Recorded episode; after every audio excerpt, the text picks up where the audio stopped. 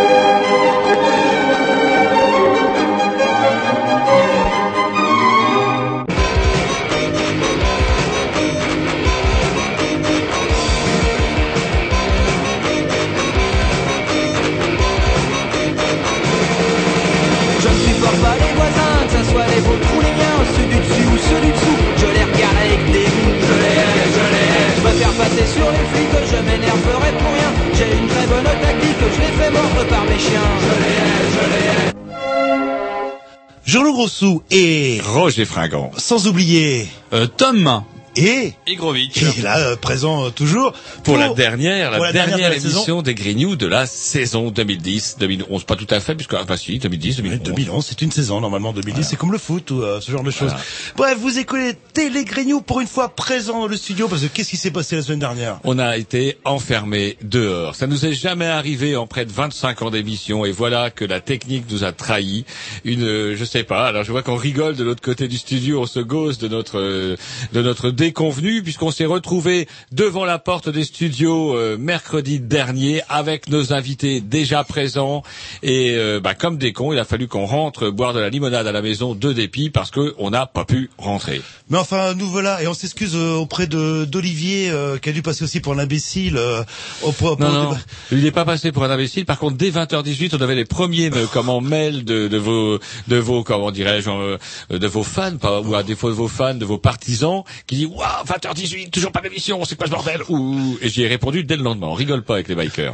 Voilà, donc euh, Olivier bah, qui va nous parler des des, euh, des motards en colère euh, parce que vous êtes le représentant de des motards en colère. Vous êtes putain en colère ces temps-ci, surtout quand la porte est fermée de l'extérieur. euh, et on va développer tout ça en, en deuxième partie de l'émission. Puisqu'en première partie d'émission, nous aurons normalement Franck Delaunay qui viendra, qui est producteur de documentaires entre autres, et qui viendra nous parler d'un documentaire euh, qui s'appelle Le déménagement, euh, à savoir le déménagement de la prison Jacques Cartier vers la riante cité de Vezin-le-Coquet, si je dis pas de bêtises. Sympa, c'est sympa. Documentaire qui, euh, selon même l'Express, ne porte pas euh, préjudice euh, au système, par particulièrement en tout cas à l'institution pénitentiaire française, mais qui a été censuré par cette susdite ad- administration pénitentiaire euh, d'une certaine manière. Et on devait en parler mercredi dernier parce qu'il y avait une projection lundi justement autour de ce fameux documentaire.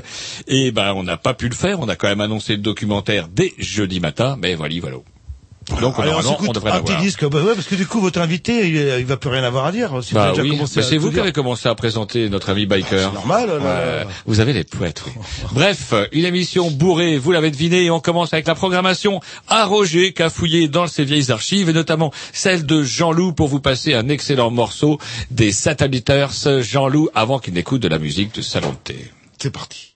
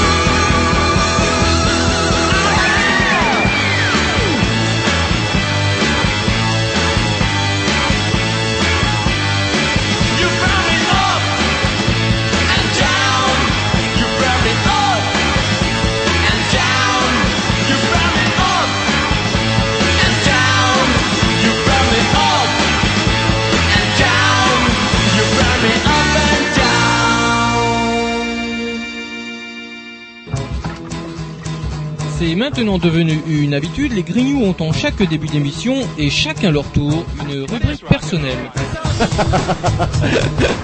C'est ça en fait, tu vois le truc. C'est ça Philou, t'as tout compris, c'est un petit peu entre le clin d'œil, le coup de gueule du moment, mais aussi le détail de la vie trépidante d'un Grignou. C'est ça en fait, tu vois le truc. Maintenant, le problème va être de savoir qui a l'honneur d'ouvrir le micro aujourd'hui. Et ça, euh, c'est pas facile. Attendez, attends, tu me laisses parler, tu me laisses Ah, il est en train de me tirer par la violence, c'est ça que vous voulez. C'est ça en fait, tu vois le truc. Et oui, c'est ça la rubrique perso.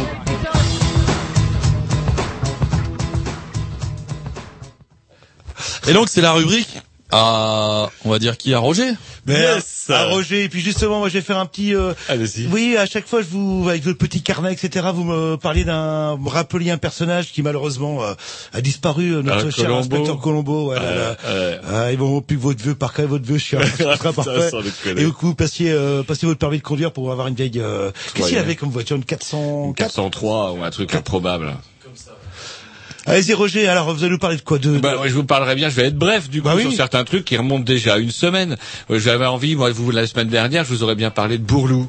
Bourlou qui rentrait à l'émission, qui passait à l'émission politique de France Inter le dimanche soir, euh, il y a 15 jours. Euh, il sortait de son congrès, il sortait de son congrès euh, de, de- Il avait l'air énervé. hein. Ouais, ouais, je sais pas si vous avez entendu, mais alors justement, il sortait de son congrès où il, il allait il avait annoncé qu'il allait peut-être se présenter. Bref, finalement, pas grand-chose, mais ça avait sûrement dû être très chaleureux à la manière dont Bourlou tapait complètement excité sur cette putain de table de studio à France Inter, un truc de ouf. Quand on sait qu'en plus France Inter ne dispose d'un matériel un peu plus sophistiqué que Canal et pourtant on entendait que laissez-moi parler, laissez-moi parler. Et en fait voilà, on a eu, on va avoir une campagne un peu surréaliste. Aubry voulait pas se présenter, s'y présente de force. Celui qui devait être élu a failli finir en prison pour viol, et maintenant le voilà totalement libéré. Sarko comment annonce qu'il allait atomiser les salariés s'il est élu. Bref, une élection qui va être sûrement réjouissante. Voilà, ça c'était Bourlou. Oui, vous avez euh, apparemment une théorie hein, sur son énervement. Euh... À mon avis, euh, Bourlou est trop, trop, trop, trop amateur ou trop amateur ou trop amateur des produits de terroir, allez savoir. Je ne sais Et, pas. et vous dites Il qu'il est a, énervé. il a dû boire du rosé et ça l'a énervé, c'est ça Le Moi, je rosé, bois- ça énerve. je- alors je dis pas qu'il a bu du rosé parce que on le soupçonne de boire. Je- J'espère au moins que si ce monsieur, si cette rumeur est vraie, qu'au moins il boive de, qui du bon vin. rosé. Oh, pff, le rosé, oh, déjà ça pique. Et je pense que lui, si c'est véritablement un amateur, il n'aura pas le mauvais goût de boire la gueule au rosé. Alors rebondissement un autre euh, oui. justement, ouais, rebondissement Alors, DSK. bah alors, tout le monde l'enterrait vivant là. Alors en fait. mercredi dernier, moi, qu'est-ce que j'avais envie de dire mercredi dernier, c'est que ouais, à propos de DSK, son sacrifice n'avait pas été vain et que quelque part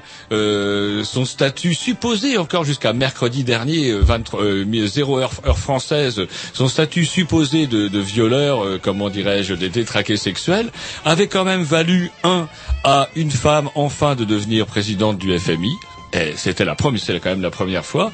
Et d'autre part, à Martine Aubry de se présenter, parce qu'il y avait, vous savez, un fameux pacte, le pacte de Marrakech, qui empêchait euh, Martine de se présenter. Et donc, du coup, pile poil, la Martine, elle peut se présenter. Et donc, effectivement, loin d'être le macho immonde qu'on nous a présenté pendant pas mal de temps, il semblerait que finalement, DSK soit, je dirais, quelqu'un en pas mal en faveur des femmes. Enfin, je sais pas. Oui, c'est-à-dire qu'il a fait énormément pour la cause féministe. en fait, grâce à lui, des femmes vont arriver à des postes à responsabilité. Mais on peut nuancer le tableau en se disant que peut-être que celle qui l'a justement accusée de viol, euh, pour elle, peut-être que comment l'avenir, euh, comment apparaît un peu plus peu- sombre. un peu plus noir. un peu plus noir. Et c'est marrant parce qu'on en discutait avec un ami de cette histoire-là. Euh, c'est, c'est bon, elle est tombée dans le piège. Vous savez, quand on dit toujours à un gamin, faut jamais mentir parce qu'après on ne croira plus. Parce que le fait qu'effectivement elle ait menti sur pas mal de dossiers auparavant, est-ce qu'elle ment réellement sur le viol On le saura jamais. Parce qu'il y a eu rapport sexuel. Ça, par contre, c'est au moins la seule chose dont on est sûr. Ouais, apparemment, c'est histoire de pognon, quoi. Ils n'étaient pas d'accord sur le tarif. Il y a dû y avoir un embrouille comme ça. ouais, c'est peut-être une embrouille Et comme, comme elle ça, a vu mais on le saura un, jamais. un, un very, very, very VIP, euh, justement, dans le, le local où elle se préparait, elle s'est dit, il y a peut-être moyen de tirer du pognon de, Bah, de. Bah, c'est humain, c'est humain. euh, Qu'est-ce que je vous dise, euh, le... Pendant que notre gouvernement, je voudrais finir là-dessus, nous vient de nous faire taper combien? Un trimestre et demi ou un an et demi? Je ne sais plus. Aidez-nous, Olivier, si vous le un savez. trimestre, euh, C'est ça, hein. 41 ans et demi, euh, mais euh, enfin on prend euh, souvent les Boches euh, en exemple, eux c'est 67 ans la retraite. Ouais, euh. mais alors attendez, euh, justement, cette, euh, euh, comment ce dernier coup de pied à l'âne, pourrait-on dire, de la part du gouvernement à la veille du départ, à la veille du départ en vacances, c'est très courageux de leur part.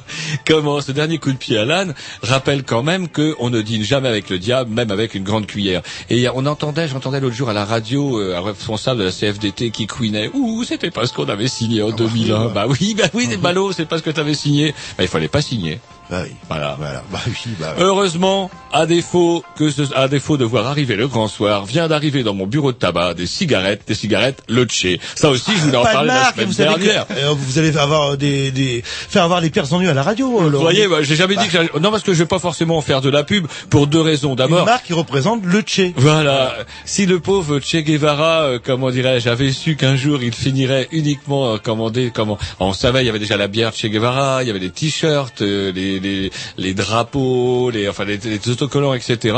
Mais voilà qu'arrive maintenant sur le marché un paquet de cigarettes qui s'appelle Che. Voilà. Et c'est rigolo parce que quand on l'ouvre, pas des cigares déjà pour commencer. ouais, et quand c'est quand on l'ouvre, il y a même la, la tête du Che en découpe. Non mais par contre c'est bien vu par les cigarettiers. Euh, Euh. hein, voilà ça c'est un côté rebelle, un petit côté. Euh, le... Quoi que je suis même pas sûr que les gamins euh, qui fument ça sachent qui c'est réellement le, le Tché. là, En tout cas, voilà, c'est rouge avec le Che, tout fout le camp. Un petit exercice de programmation. Oui, Jean-Loup disent la programmation Jean-Loup, ouais. Un vieux morceau qui est un Death of the Death Metal. Parti.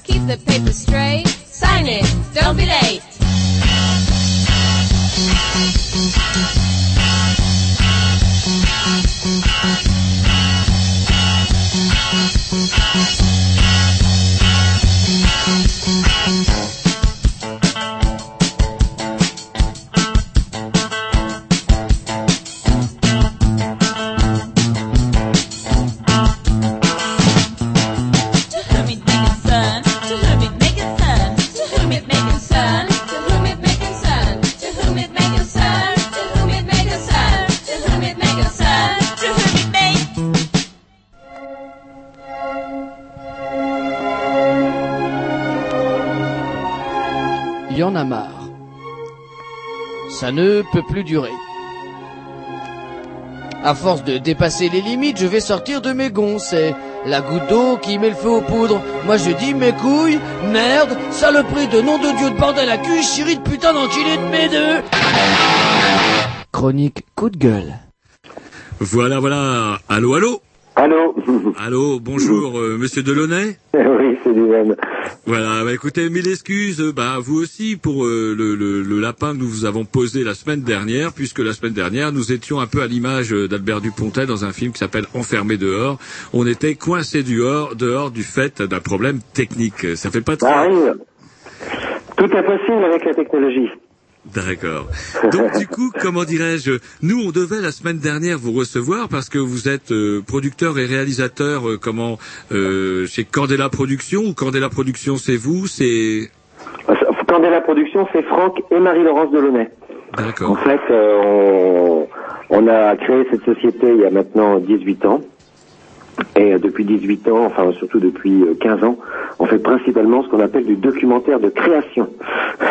c'est des, des termes, enfin c'est on fait du documentaire euh, pour le cinéma ou la télévision. Mhm. Et donc Principalement pour la télévision d'ailleurs. D'accord.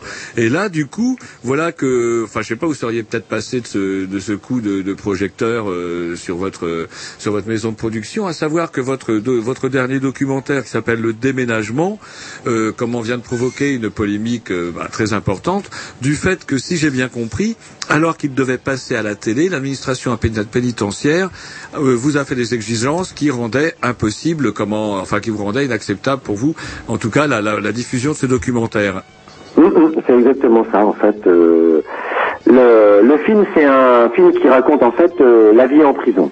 Comment est-ce que euh, quelqu'un qui euh, a fait des erreurs qui l'ont conduit euh, à être enfermé, à être, à être privé de liberté, vit euh, cette liberté. Ce film nous a été proposé par Catherine Richard. Catherine Richard, c'est une photographe qui a il y a dix ans, en faisant un travail photographique, euh, a pris conscience qu'en fait, les détenus, les prisonniers, euh, bah, ils sont privés de liberté, mais ils n'ont pas tous perdu leurs droits civiques, et en tout cas, ils n'ont pas perdu leurs droits de l'homme. Euh, ils ont encore une euh, autonomie, une, euh, un droit à l'identité, bah, qui en fait leur est interdit, en tout cas au niveau de l'image, et même de s'exprimer. euh, des, euh, des personnes qui euh, écrivent des textes dans les ateliers en détention, on peut pas publier ces textes. Il y a mes amis musiciens rennais, François Possémé du groupe Complet Brunswick, qui a travaillé avec des gens pour chanter et on l'a empêché de publier ce, ce CD avait enregistré en, en détention.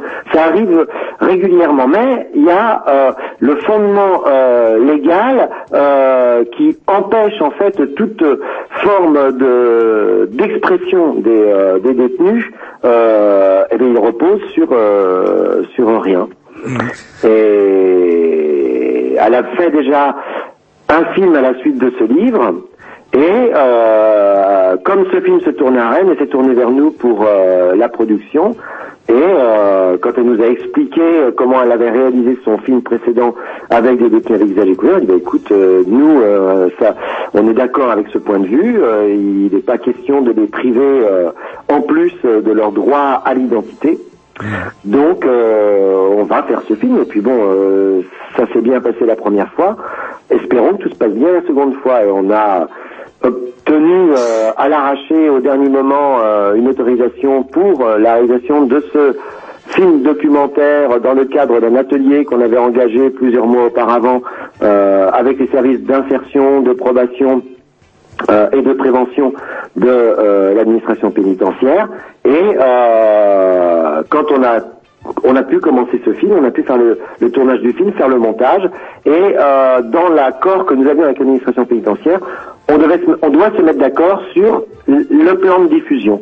Alors on nous autorise la diffusion dans les salles de cinéma et dans les festivals, mais euh, on crée en fait euh, une différence entre le public de la télévision qui apparemment ne serait pas apte à voir les visages des, des détenus, ce qui est euh, fondamental dans un film comme celui-ci et quand on l'a diffusé euh, lundi soir là au théâtre national de Bretagne euh, je croisais ce matin euh, ce soir là, en rentrant euh, Candy qui est euh, la euh, ma pizzaiola de, de, de la pizza de la rue d'Entrain la Lapin qui est venu voir le film et qui m'a dit mais c'est puis en plus voilà on voit leur visage et, et on comprend on comprend euh, qui sont ces gens derrière les murs. Et en France en fait on a des prisons euh, mais euh, on n'a pas du tout le droit de savoir ce qui se passe derrière. Quoi. Hmm. Et est-ce que c'est pas justement euh, là que le bas blesse en fait? On a vraiment envie, et c'est assez curieux parce que même dans le cadre d'une prison euh, euh, toute neuve, qui devrait justement être une prison, euh, montrer comme une prison exemplaire, quelque part l'administration pénitentiaire aurait pu en profiter, euh, je sais pas, pour tirer un peu la couverture à elle.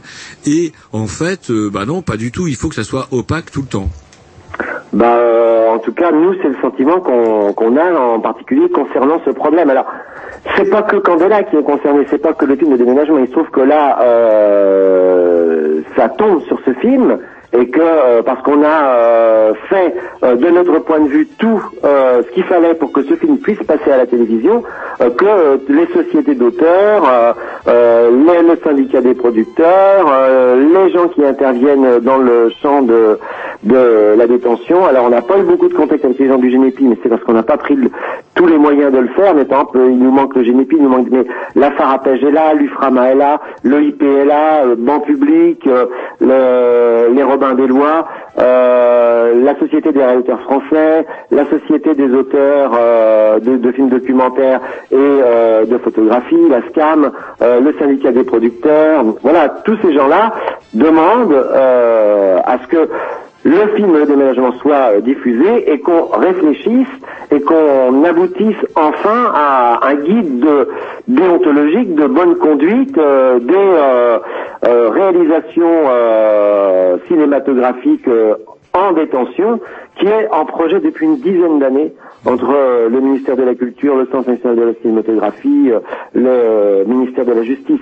Donc depuis dix ans, euh, les, les créateurs, euh, les producteurs, tous ceux qui euh, interviennent dans le domaine de la réinsertion en prison, en prison par le champ du culturel, sont soumis à des aléas qui rendent les projets euh, très très difficiles et, et il faut euh, il faut qu'on il faut que les il faut résoudre ce problème de façon à ce qu'on puisse en France avoir une relation un peu plus apaisée avec euh, la prison. Euh, la prison fait partie de la société.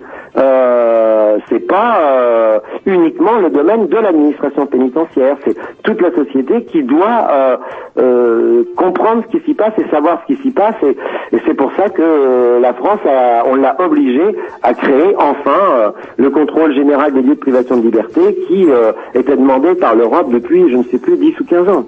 Justement, alors donc après, apparemment, le cadre de, de la loi qui permet euh, à l'administration pénitentiaire de, de comment, bah, d'être arbitraire, c'est cette fameuse Bah, loi du et- 24 novembre 2009, c'est ça? Donc c'est même non non c'est un- il y a il y a beaucoup de- il y a une- il y a la loi pénitentiaire sur laquelle euh, on il pourrait s'appuyer, puisque c'est cette loi qui, qui organise euh, justement, euh, mais dans les très grandes lignes, euh, le, euh, le- les actions euh, culturelles en prison, entre autres. Euh, non, ce qui- l'administration pénitentiaire souhaite euh, que euh, le film soit diffusé à visage des, à- avec euh, l'anonymat patronymique des détenus, c'est-à-dire en fait avec un floutage.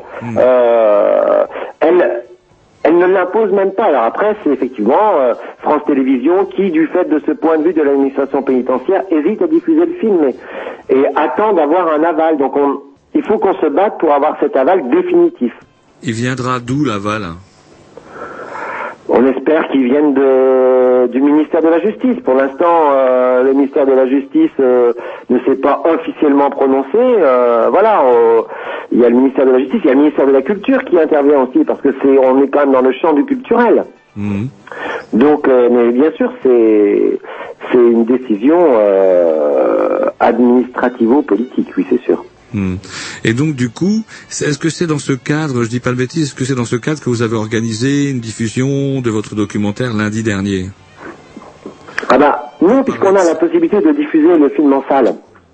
On a on a choisi de le diffuser là en salle, mais pour attirer l'attention sur euh, euh, l'impérieuse nécessité de diffuser le film aussi à la télévision, parce que ce film il a été financé par la télévision, euh, réalisé pour la télévision. On a fait un film d'une durée de 53 minutes 59 pour être en dessous de 54. Euh, parce que c'est le maximum auquel on est autorisé à la télévision, mais on avait un film plus intéressant, plus riche en énormément de choses, d'une durée d'une heure vingt, mais qu'on a abandonné en cours de fabrication, parce qu'on savait qu'on n'arriverait pas à le fabriquer euh, cette- ce type de film en, en 54 minutes. Donc, euh, nous, on a fait le film pour la télévision, on l'a travaillé pour cela, et, et c'est énormément de travail. Euh, Catherine Richard, la réalisatrice, ça fait trois ans qu'elle est, qu'elle est sur ce, sur ce projet. Et puis là, ça fait cinq mois qu'on travaille à faire qu'il puisse être, être montré. Je crois franchement que la- les citoyens ont, ont besoin de voir ça. Ils ont besoin de le voir parce qu'on a, on, a vraiment des, des fantasmes sur la prison. Et ce que vous reprochez en fait aux futurs diffuseurs, c'est justement de, de tronquer en, en floutant le visage des, euh, des détenus et des gardiens. Ah bah oui, flouter le, le film, le film a été conçu justement parce que les visages. Écoutez, euh, je vais prendre un autre exemple d'image. Alors c'est une image euh, justement. Alors le problème de l'image, euh, il est très complexe. Alors faut pas euh, mésinterpréter ce que ce que je vais dire, mais le le visage d'un Dominique Strauss-Kahn le 15 mai et le visage d'un Dominique Strauss-Kahn le, 10 le 20 euh, le 30 juin. Vous, voilà, tout est dit uniquement par son visage. Et et euh, la façon dont il pose la main sur l'épaule d'Anne Sinclair, ça a beau, il- il- il- aucun mot, aucun mot, aucun texte ne peut dire plus que ça, mieux que ça. Et là, euh, comment peut-on avoir un regard, une, une appréhension, une compréhension de tout le domaine de la prison si on nous empêche de comprendre que les gens qui sont derrière les barreaux, finalement, ce sont pas des coudes, des, des, des jambes, des, des dos, des, euh, des, euh, des ombres, euh, ce sont des êtres humains qui ont fait une grosse erreur, une très grosse faute. Mais là, c'est- il faut au moins que la population comprenne ce que ce que c'est que la prison. Donc ça, c'est pour ça qu'on s'est engagé dans ce film. C'est un film pour euh, pour faire élever le niveau de la société. Mais bon, c'est pas toujours simple de- d'essayer d'élever le niveau de la société. Est-ce que c'est pas un problème de, je dirais, de, j'appellerais ça de politiquement correct, où justement les diffuseurs euh, se couvrent en cas de, euh, je sais pas, qu'une famille porte plainte parce que euh, on voit le frère ou le père euh, euh, à visage découvert. On arrive à des trucs absurdes qu'on voit de plus en plus à la télé. Vous savez, quand les gens fument, je parle pas de, euh, de la drogue, euh, etc. Une cigarette, c'est flouté, euh, de peur qu'on dise que la télé ou telle chaîne incite les jeunes à fumer ou ce genre de choses. On rend Ah mais pff, attendez, là vous euh, vous prêchez quelqu'un qui est convaincu. Hein, euh, là, je je, je, je m'insupporte de la façon dont euh, l'image euh, est traitée à la télévision. Avec nos diffuseurs, euh, on se bat euh, pour. euh, on a fait un film sur les pop pop pop euh, qui s'appelle Pop Up the Pops qui est passé là le 20 juin sur France Télévisions. Et euh, au début, on nous demandait, par exemple, de, de flouter euh, il y a deux secondes d'un plan sur euh, l'un des pops qui euh, donne un coup de téléphone. Et donc, on a à peine le temps de dire la marque Siemens. Ouais, Vous voyez ce que je veux dire Mais euh, je Il fallait flouter. C'est c'est deux secondes d'image. Euh, si bah, justement vous prenez un extrait des, des concerts des pop pop c'est que moi je suis en spectateur et qu'on me voit, je peux toujours râler après vous en disant vous foutez mon visage. euh, on peut arriver à des absurdités. Non. pareilles? Non, parce que c'est dans un lieu public. Donc dès- dans un lieu public. C'est dans un lieu public. Vous êtes allé au concert, euh, voilà, n'importe qui pouvait vous voir. Donc d'un point de vue juridique, euh, alors là, il faudrait que je reprécise avec euh, notre avocat, hein, mais des connaissances que j'ai, non, on est dans un lieu public, c'est un concert. euh, voilà. euh, après, est-ce que le plan est en longue focale ou en courte focale Alors si elle est en longue focale, c'est-à-dire qu'on a filmé de loin, donc ça peut être une caméra cachée.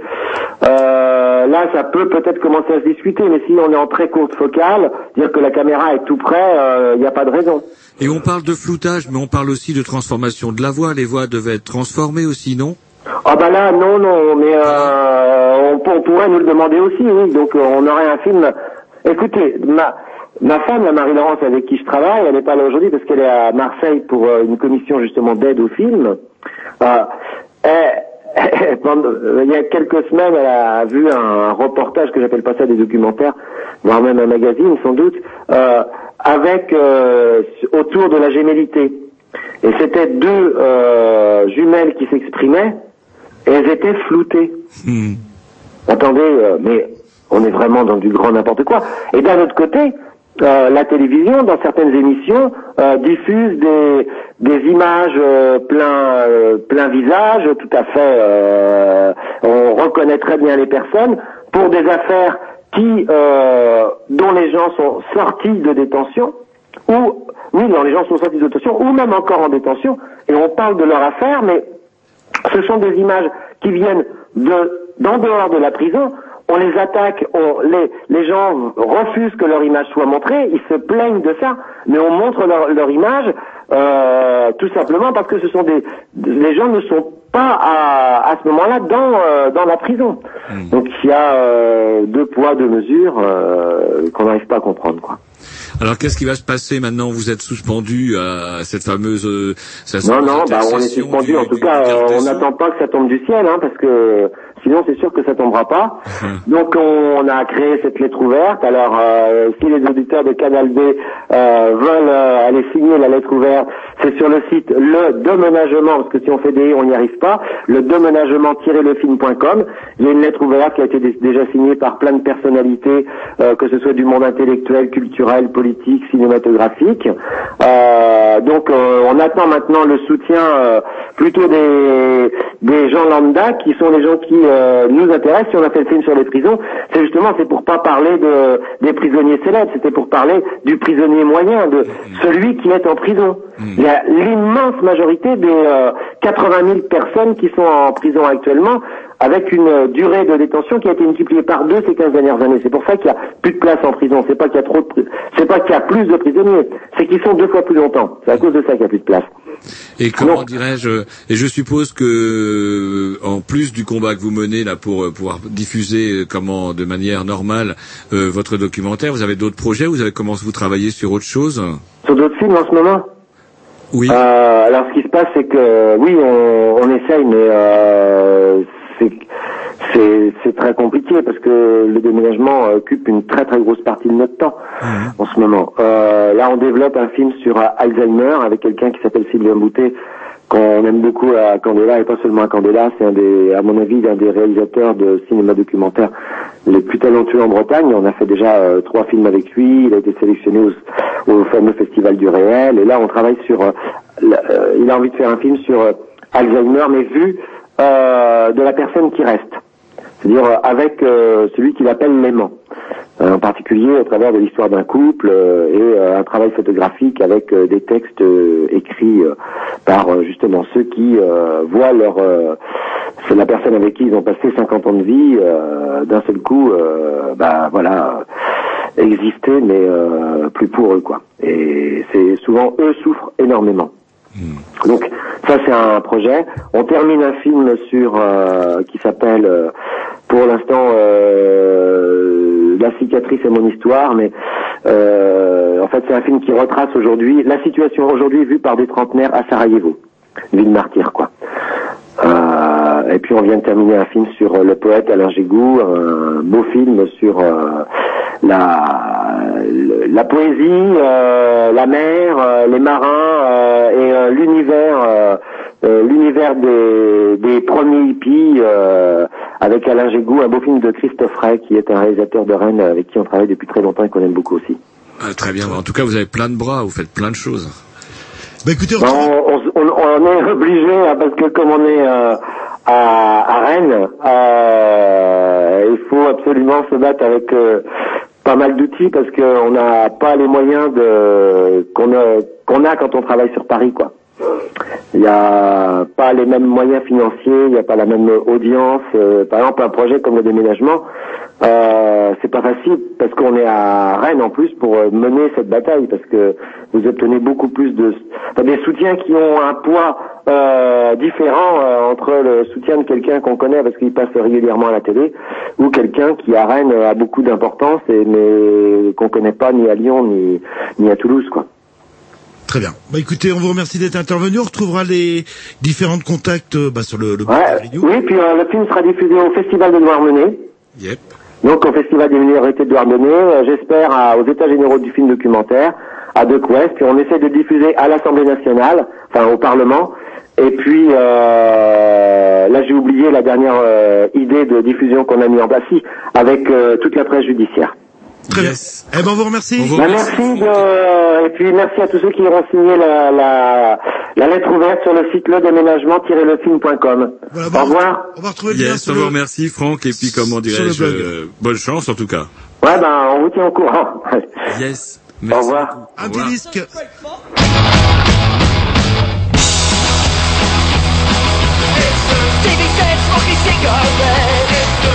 Up on the coffee desk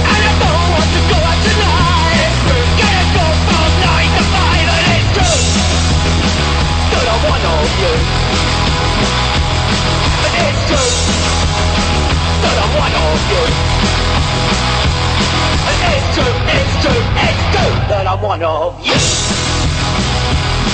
it's true, it's true, it's true That I'm one of you It's true The days are harder when you're on your own. It's true And you sit by the telephone It's true Nobody counts cause nobody cares. It's true Whoever said that life was fair it's true That I'm one of you And it's true That I'm one of you it's true, it's true, it's true That I'm one of you it's true, it's true, it's true That I'm one of you It's true TV said smoking cigarettes It's true Feet up on the coffee desk It's true And I don't want to go out tonight It's true Gotta go from nine to five it's true That I'm one of you? It's true it's true, it's true, it's true That I'm one of you. It's true, it's true, it's true That I'm one of You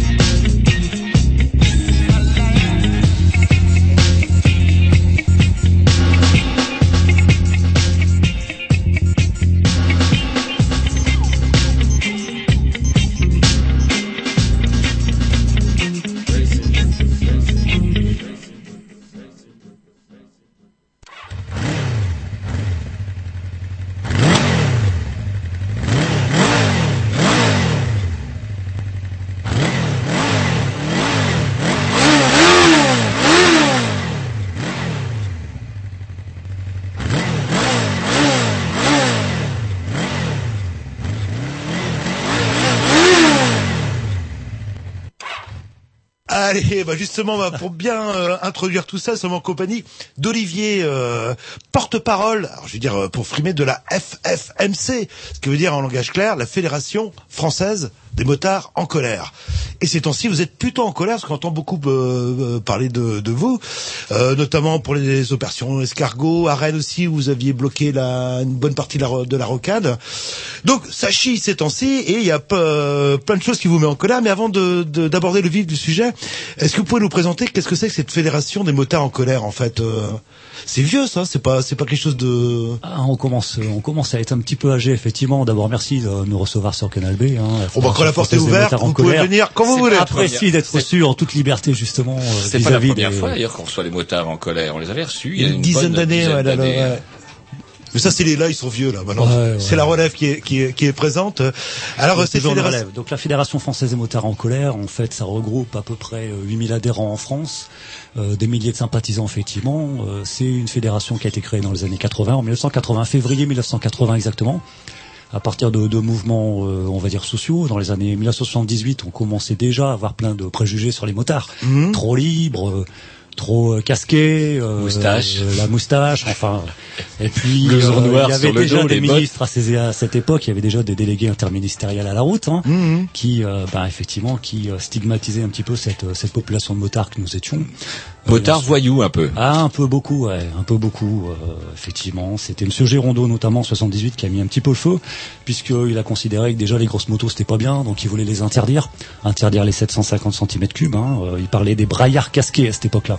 Donc forcément, ça a mis un petit peu le feu jusque dans les années 80, où est née la Fédération Française des Motards en Colère, Mhm. après euh, des manifestations, et notamment un combat particulier, celui de la vignette. Pour ceux qui s'en souviennent, la vignette Ouais, euh, ouais.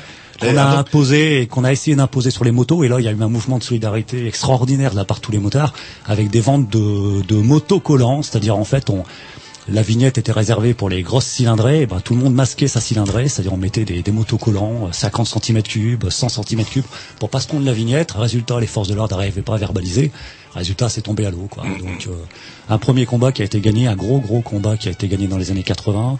Et puis dans les années 90, un autre combat, c'était les feux de route euh, en plein jour, les voitures. euh, euh, alors là, on avait déjà le problème de visibilité des motards hein, qu'on qu'on voyait pas. Alors, euh, donc Ouais, voilà, ouais. on était sur, euh, on est on est sur tout ça. Donc aujourd'hui, une fédération qui comporte plusieurs branches. euh, une palette, euh, une fleur, comme on appelle ça, donc euh, là, parce que la Fédération française des motards en colère au niveau national, c'est aussi la mutuelle des motards, là encore né euh, d'un mouvement extraordinaire de solidarité, puisque dans les années 80, on avait du mal à s'assurer quand on était jeune, quand on était euh, avec une grosse moto. Il y a eu un mouvement de solidarité, 40 000 motards ont répondu présent à travers une souscription populaire, donc il faut imaginer 40 000, euh, 40 000 citoyens qui, pour créer qui- ces mutuelles, voilà, en fait, qui créent, qui mettent l'argent, euh, qui, qui cherchent dans le fond des poches et chacun il va, il va de, de ses quelques francs et ça a créé la mutuelle des motards, permettant notamment à tous les jeunes de, de pouvoir s'assurer euh, et de pouvoir rouler, de rouler en liberté. Donc ça, ça a été euh, la création de la mutuelle des motards. Il y a eu la création de Moto Magazine. Moto Magazine fait partie de la Fédération française des motards en colère. Euh, Motomag, la, la, le premier magazine euh, euh, au nombre d'exemplaires vendus chaque mois. Hein, donc c'est C'est le premier rien. magazine vendu Le premier magazine vendu en matière de moto. Ça, ça représente combien de magazines, ça? Euh, ah, sur les sur le nombre d'exemplaires, euh, je peux pas être très précis. C'est 100 000 On vous dit que c'est le premier magazine de moto, ça Non, non, parce que à l'heure où la presse a d'énormes difficultés, c'est toujours rigolo de voir justement quand il y a des titres qui marchent comme ça. Exactement. Donc on a on a plusieurs branches. Donc la, la moto magazine, on a créé une branche de formation, si la FDM, l'association de formation des motards, euh, permettant justement de parce que le permis c'est pas suffisant. Hein, on le voit bien, que ce soit en auto, que ce soit en moto, que ce soit euh, que ce soit bientôt en cyclo. Euh, on sait bien que ça suffit pas la formation à travers le permis, donc on a des, de, la- de la post-formation. Et là, la, la, la, la- mutuelle des motards euh, a une branche, euh, la formation. Donc la fédération, c'est aussi de la formation. Et c'est d'abord le discours premier, c'est oui à la prévention, oui à la formation, non à la répression. Voilà un petit peu le combat de la, de la Fédé aujourd'hui, euh, qui est toujours le même. Hein. En Mhm. 30 ans, on a peu évolué. Je crois qu'on entend toujours les mêmes choses. euh, toujours les mêmes âneries, si je peux me permettre, hein, tout simplement, entre, entre Gérondeau, qui, qui parlait de, de braillard casqué dans les années 70, et aujourd'hui, je crois qu'il y, a- qu'il y a assez peu de différence. Mais ça, ça tient à quoi cette euh, réputation Parce que l'équipe est sauvage. Je pense que si ça a marqué nos grands-parents, euh, je pense que c'est un petit peu disparu. euh, euh, c'est quoi C'est le- c'est l'éternel rebelle, le motard euh C'est Edith Piaf vous a fait beaucoup de mal avec. Il portait des bottes et des culottes de Ouais, moto. ça se termine Elle mal, nous a fait un mal énorme. Plus rien de ce démon qui semait la terreur dans toute la région. Elle était terrible cette chanson-là. Ouais, c'est terrible, je sais pas. Je pense simplement que la moto, c'est euh, c'est d'abord un avant-goût de liberté, et que la liberté, c'est souvent pas bien vu des, des dirigeants et des gouvernants. Je crois Mhm. qu'il faut dire aussi un peu, un peu les choses quand on est, euh, euh, quand on est sur deux roues, c'est que déjà il en manque deux pour être dans la norme. Euh, et puis après, euh, la liberté, c'est la passion, et c'est la solidarité. Donc je crois que c'est deux valeurs aujourd'hui qu'il faut remettre devant liberté, solidarité. Parce que c'est vrai que ce qui est énorme, en tout cas chez les motards, c'est leur capacité à se mobiliser pour telle ou telle cause, pas forcément des causes, euh, comment dirais-je, purement privées, euh, enfin réservées aux motards.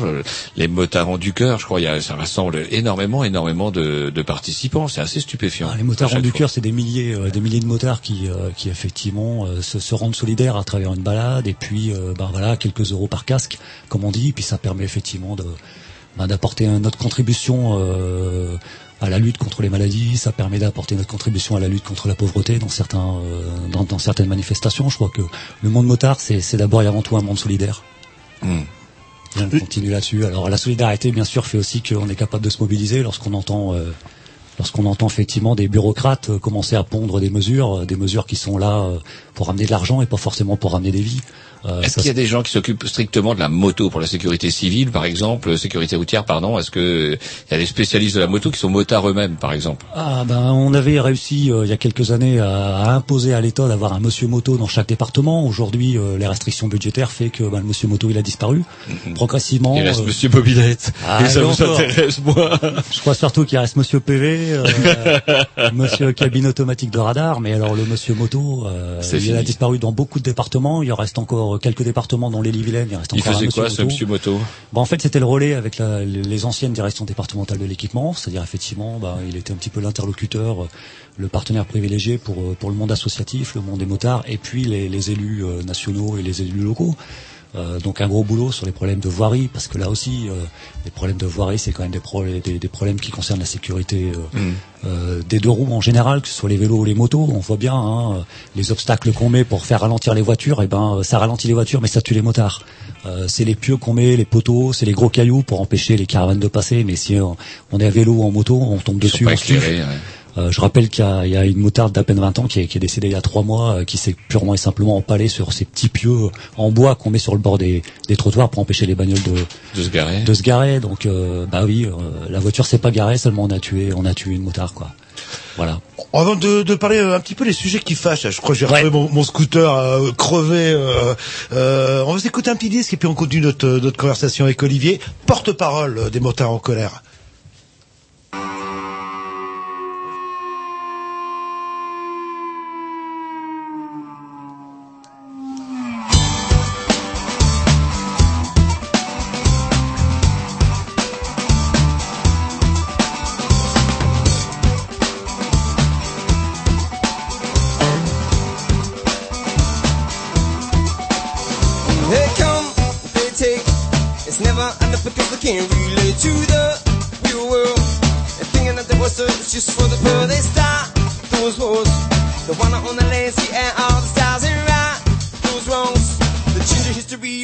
doesn't tongue. Alright, you say, hey, maybe it's the government up to the old people, the biggest man to take the whole world and follow animal him The corrupt official, for him, he be the man in the middle of the four. Discoverer, a cooking columnist and a pipe undover. Doesn't mean I ain't gonna die now. Just because I don't, I got a gun. The lyrical city in the lady. This guitar is my cannon, just like Martin and Mahama. I'm in a love, I'm gonna maybe it's E for all of the above, but I don't wanna be. Wrong way, the one way, we're wrong way, the one way, we're wrong way, the one way, we're gonna turn gonna back it on. Wrong way, the one way, we're wrong way, the one way, wrong way, the one way, we're gonna turn it all around, gonna back it on. These men follow, but we can follow me in the house, I mm, yes, I can respect a puppet regime that we straight up, straight up, Pinocchio, and everything that I'm in the fire is goes to. It's time to be part of the solution. Raise your fist if you believe in revolution. Mm, Doesn't mean I ain't gonna fight now. Just because I don't, I got a gun. The lyrical was heavy in the lady. This guitar is my cannon. I just like Martin and my hammer. I'm gonna love, I'm gonna overcome. And maybe it's E for all of the above, but I don't wanna be living in a pantomime, living in a fantasy. Yo, I don't wanna be, don't wanna be, I don't wanna be, don't wanna be no. Living in a pantomime, living in a fantasy. Yo, I don't wanna be, don't wanna be, I don't wanna be, don't wanna be no.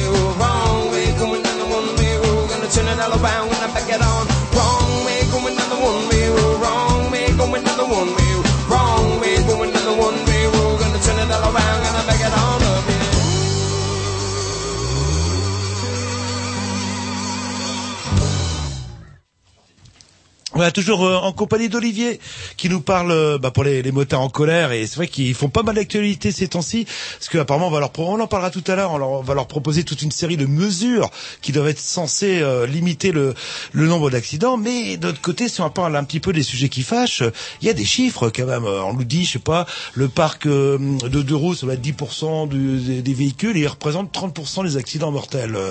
Donc nécessité d'agir.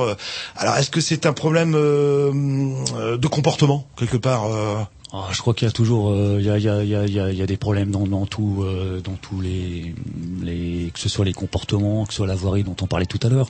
Euh, les chiffres, euh, je crois aussi, il faut savoir les relativiser. C'est 60% d'augmentation du parc des deux roues. 60%, c'est un peu moins de 30% des, des accidentés euh, mortels. Euh, sur la route, et il n'empêche qu'au regard de l'augmentation et de l'explosion du parc de deux roues, y compris les 125 cm3 pour lequel le permis moto n'est pas exigé. Oui, bien sûr. Je le rappelle quand même, et ça c'était une mesure euh, permettant à certains euh, constructeurs de, de vendre un peu plus. Là encore, hein, on n'a pas forcément pensé aux vies, on a pensé d'abord à l'argent. Bêtement, moi je pensais que c'était pour désengorger les, les centres-villes, moi. Ouais, bien sûr. Donc rappelez l'augmentation gigantesque du parc de deux roues. Alors forcément, ben, 60% d'augmentation, ça engendre aussi plus de décès malheureusement. Alors pour ça, ben, il y a des moyens effectivement de lutter, c'est agir sur le, le comportement, agir sur la route. Euh, la Fédération française des motards en colère, ben, on a à nous un slogan, c'est le partage de la route et pas le partage des sanctions. Euh, le partage de la route, c'est-à-dire effectivement avoir, euh, avoir des, des formations au niveau des permis de conduire, quels que soient les permis, que ce soit automobile, que ce soit pour la moto, que ce soit pour les poids lourds, que chacun connaisse l'autre. À partir du moment où un automobiliste euh, connaîtra le potentiel de, de différence, le, le différentiel physique d'accélération de vitesse d'une moto, il comprendra mieux pourquoi il le voit moins, pourquoi il faut regarder à gauche, puis à droite, puis à gauche. Une, a- avant de s'engager, avant qu'un motard se, se fracasse contre contre la voiture. Je crois que voilà, il faut aussi que chacun puisse avoir une polyvalence dans la formation. Le jour où les automobilistes, euh, et je suis aussi un automobiliste, hein, et nous sommes tous des automobilistes, nous sommes motards et automobilistes. euh, je crois, ben, à partir du moment où chacun connaîtra un peu mieux l'autre, on aura effectivement déjà une amélioration sensible euh, concernant la sécurité routière. Donc relativisons les chiffres. En 2010, je rappelle qu'il y a eu moins 30% de décès euh, sur les deux roues. Là, personne n'en parle. Par contre, Mhm. sur trois mois, on a une augmentation. Alors immédiatement, ça y est, c'est parti, c'est le fait divers. Euh, on s'en accapare, le comité interministériel, et c'est parti. La vitesse, le- les motards, les délinquants, les voyous, et c'est parti. Il fallait bien stigmatiser. Donc voilà, partage de la route, oui. Euh, partage des sanctions, euh, clairement, on dit non. Surtout qu'il y avait un chiffre que vous nous disiez, enfin on en parlait un peu quand on était enfermé dehors la semaine dernière, justement chez les accidentés, euh, chez les motards là, euh, vous nous rappeliez à l'époque, enfin vous nous vous m'appreniez à l'époque que comment dirais-je, euh, en fait si on regarde bien la proportion des accidentés chez les, les, les- les motards, en fait elle se situe davantage chez les petites cylindrées que chez les grosses en fait. Alors on a eu effectivement une augmentation assez dramatique euh, du nombre d'accidents euh, sur les petites cylindrées, avec l'autorisation il, y a- il y a quelques années de permettre aux automobilistes de conduire euh, des deux roues de petites cylindrées. Ben, là encore, on a fait exploser le parc des deux roues, Euh, et la FFMC a demandé très longtemps une formation complémentaire permettant aux automobilistes pour conduire les petites cylindrées de, de, bah, de savoir qu'un deux roues ça, ça se conduit pas comme un quatre roues. Qu'en deux roues, euh, il n'y a pas d'erreur possible parce Vous visez les, roues, les- euh, les scooters euh, en, gén- euh, en général. Et c'est vrai que là, euh, il y a un problème de comportement, je pense, euh, c'est un peu comme les vélos. Euh, Il y a un problème de comportement où, les gens sont pas forcément responsables et euh, à partir du moment... euh, euh, Enfin, je sais pas, il y a aussi... un- là, je parle a- là des, des scooters ou Oui, des, alors- c'est des deux roues quand même. là, Il y, a, il y a effectivement un problème de comportement, mais est-ce que le problème de comportement vient pas non plus parfois des gouvernants qui autorisent à des vélos de pouvoir rouler en sens interdit Est-ce que c'est pas du non-sens? Est-ce que c'est pas là aussi un comportement complètement inadapté et injustifié? Euh, On peut aussi retourner la question vis-à-vis de, de ceux qui sont censés penser pour nous. On parlait tout à l'heure du politiquement correct. C'est en matière de sécurité, en matière de sécurité routière. Ce que nous aujourd'hui on commence à appeler la sécurité rentière. Euh, on sent bien que là, le, le problème de comportement, il existe, mais à tous les niveaux manifestement. Alors le comportement, La gestion, par exemple, un truc qui m'avait choqué, moi, c'est la, la gestion des amendes, vous savez, les amendes radar par une société privée. C'est assez sûr. surréaliste, ça. C'est assez surréaliste, effectivement. C'est euh, d'un côté, on a une diminution drastique de tous les budgets de l'État, on dit qu'il n'y a pas d'argent, puis de l'autre côté, on trouve des millions d'euros pour mettre euh, des cabines, des radars automatiques. Euh, on annonce des mesures complètement, euh, complètement euh, abracadabrantes euh, en matière de, de radar pédagogique. Enfin, il faudrait revenir peut-être simplement à être un peu plus raisonnable, de demander, euh, et notamment à ceux qui conduisent des deux roues, aux motards, euh, ce qu'ils en pensent de tout ça. C'est-à-dire la concertation, c'est pas, c'est pas juste des mots, ça doit exister. Alors, pour revenir sur le problème de comportement. euh, la Fédération française des motards en colère euh, a aussi euh, une branche particulière qui s'appelle pour les jeunes euh, l'ERJ, éducation routière à la jeunesse, où on va dans les collèges et on a effectivement des intervenants euh, en Ille-et-Vilaine. hein. on, a, on, on a deux bénévoles chez nous qui, qui font euh, des interventions dans les collèges, dans les lycées, permettant justement de, ben, de peut-être de dire à la jeunesse de tenir un autre discours que, que le discours toujours euh, euh, fais pas ci, fais pas ça, euh, Mhm. un, un discours de motard, un discours de qui parle aux jeunes, qui dit bon euh, bah oui forcément quand on est jeune on fait des conneries, alors le but du jeu bah, c'est que ces conneries ça porte pas atteinte à la vie. Euh, bah voilà, la FFMC elle s'engage dans les collèges, dans les lycées, elle va voir les jeunes et elle explique aussi des motards parlent aux motards. Voilà, et ça ça marche mieux que de culpabiliser sans cesse, y compris la jeunesse. Et est-ce que euh, le- les motards en colère sont reconnus euh, comme euh, représentatifs au niveau gouvernemental en fait Est-ce qu'on vous reçoit éventuellement Ah. ou est-ce que vous êtes euh, Ah bah, là tout à l'heure je parlais de non-sens au niveau gouvernemental. Un non-sens évident. Depuis deux ans, la Fédération française des motards en colère euh, participe aux concertations nationales, c'est-à-dire y compris avec euh, dernièrement euh, Madame Merly qui est partie, euh, qui a été manifestement mis à la porte, la déléguée interministérielle à la sécurité routière. Euh, pendant deux ans, la FFMC a participé aux concertations sur euh, la sécurité routière. Il y a eu euh, des cinq- une cinquantaine de réunions au ministère, euh, euh, 80 acteurs du monde de la moto, du monde de l'automobile, les, les- les, ont participé à toutes ces à tous ces, groupes- ces groupes de travail. Euh, et puis d'un coup, du jour au lendemain, euh, bah voilà, deux, deux trois bureaucrates décident et sortent euh, sortent des, des- un comité interministériel sécurité routière qui reprend absolument pas deux ans de travail. de ce, qui, ce qui a été dit On va revenir euh, là-dessus. C'est euh, la concertation verticale, on appelle ça. Voilà, c'est euh, la concertation. Je rappelle que M. Guéant a une notion particulière de la concertation. M. Guéant dit euh, bon, on va se concerter et après j'enlèverai euh, les panneaux avertisseurs de radar. Alors je veux bien une concertation quand on a déjà les solutions à proposer derrière. Je ne sais pas si la concertation c'est le bon terme. Et sinon, bah, une petite question toute simple. euh, comment ça se passe? Moi, j'ai j'ai 18 ans. Je veux passer mon permis moto. Est-ce que je peux en fourcher tout de suite une 3000 cm3 euh, d'emblée ou euh, que dit la loi en fait? Comment ça se passe concrètement? Ah ben concrètement, euh, depuis euh, depuis quelques années, euh, quand on est jeune, entre 18 et 21 ans, on passe le permis de conduire. On a un bridage en France parce qu'en France, on, vous savez l'exception française, hein, on, est les seuls à avoir des drôles de mesures. Donc la première moto, c'est entre 18 et 21 ans, c'est peu importe la cylindrée, mais c'est bridé à 34 chevaux. Alors, euh, C'est-à-dire 34 que, euh, euh, pour résumer, parce que tout le monde connaît pas le monde de la moto, c'est-à-dire qu'il y a un âge, selon mon âge, ça va limiter le, Voilà. la puissance de l'engin que je peux entre conduire. 18 et 21 ans, je passe mon permis moto et à ce moment-là, j'ai le droit de conduire une moto qui est bridée à 34 chevaux. Alors 34 chevaux, c'est bien, mais euh, c'est trop peu ou Et en centimètres cubes, fort. ça fait combien à peu près euh, Ah, peu importe le centimètre cube, euh, c'est 34 chevaux, euh, c'est un 600 centimètres cubes. Après, euh, vraiment, le, le vrai bridage, il est financier. C'est les assurances. Pour soit les- clair, voilà. Parce que Mais certains plus il y a font de 34 cylindrées, chevaux. plus c'est cher. Bah, c'est pas forcément ça. Ça, les, les, les, les- assurances, euh, bah, c'est avant tout l'ancienneté. euh, c'est avec- classiquement le, le bonus, le malus. euh. Avec ce type d'engin là, euh, entre 18 et 20 ans, je peux monter à combien euh, euh, Je peux monter très très vite. euh, je plafonne on à peut 130, 140 ou je peux monter à 220, 240 Je Non, pas, j'ai 220, aucune, ça m'étonnerait fort. j'ai aucune notion de. Alors, 34 chevaux, on peut taper un bon 130. 130, oui, donc ce qui reste un bon une 130, raisonnable, 140, quoi, là, le... Bien sûr. Après, Alors, après, c'est c'est moins le, le problème de la vitesse maximum, c'est le problème de l'accélération. Je rappelle qu'en moto, parfois on sauve sa vie en accélérant et pas en freinant parce que ça freine pas comme une voiture, ça freine beaucoup plus fort. Euh, et en même temps, c'est ce qu'on appelle le, le différentiel de vitesse. Donc vraiment, c'est c'est c'est euh, c'est pas la même conduite qu'une voiture. C'est pour ça que c'est difficile. Pour de, se de sortir de situation, on freine pas, on accélère. vaut mieux accélérer On parfois. peut ça soit freiner, soit accélérer, voilà. Mm, mm. Tout simplement, il y a des freinages qui, qui sont mortels, et il y a des accélérations aussi, il y a des freinages qui me sauvent la vie, il y a des accélérations aussi. Ouais, d'accord. C'est c'est vraiment, euh, on demande une, la prise en compte de cette spécificité. C'est pas le moteur, c'est pas la vitesse maximum, bien sûr. Une moto à 300 km/h, c'est dangereux, c'est évident. Euh, par contre, c'est aussi évident que la majorité des accidents, c'est en dessous de 50 km/h. Donc là, bridé ou pas, de toute façon, ça change rien. Et après 20 ans, je peux, je passe un autre permis, je. Ah non, après 20 ans, il suffit de payer, là encore, hein, on passe par la carte, par la carte grise, par la caisse, en fait, ouais. et à ce moment-là, on fait débrider, euh, on fait débrider sa moto, donc ça coûte quelques centaines d'euros, et puis euh, on a une moto qui est euh, qui est autorisée euh, dans les normes françaises, c'est-à-dire à nouveau un bridage, parce que là aussi, en dépit d'une directive dernièrement sortie il y a quelques jours de l'Europe, qui dit clairement que le bridage euh, est une mesure qui n'est pas une mesure de sécurité routière. Voilà, euh, le Conseil de l'Europe a été très clair dessus, c'est-à-dire qu'en France, toutes les motos sont bridées à 106 chevaux. Euh, quelle que soit la taille, quel que soit le poids de la moto, c'est 106 chevaux et pour, pour un cheval de plus, euh, on est à peu près les seuls en Europe à avoir un bridage. Bon, 106 chevaux, euh, ça permet largement d'atteindre des vitesses excessives, on est d'accord. hein oui, est-ce que je voulais, Donc euh, ça n'a pas beaucoup de sens là encore. C'est euh, bah, c'est une mesure qui a dû faire plaisir à un moment donné à un staff politique. Et puis C'est euh, quoi là, le discours euh, qui justifie le bridage? Bah, on est toujours sur le même discours. Hein, c'est on va on va limiter euh, on va limiter la puissance pour éviter aux gens de rouler vite. Mais euh, il faut rappeler que c'est pas la vitesse qui tue.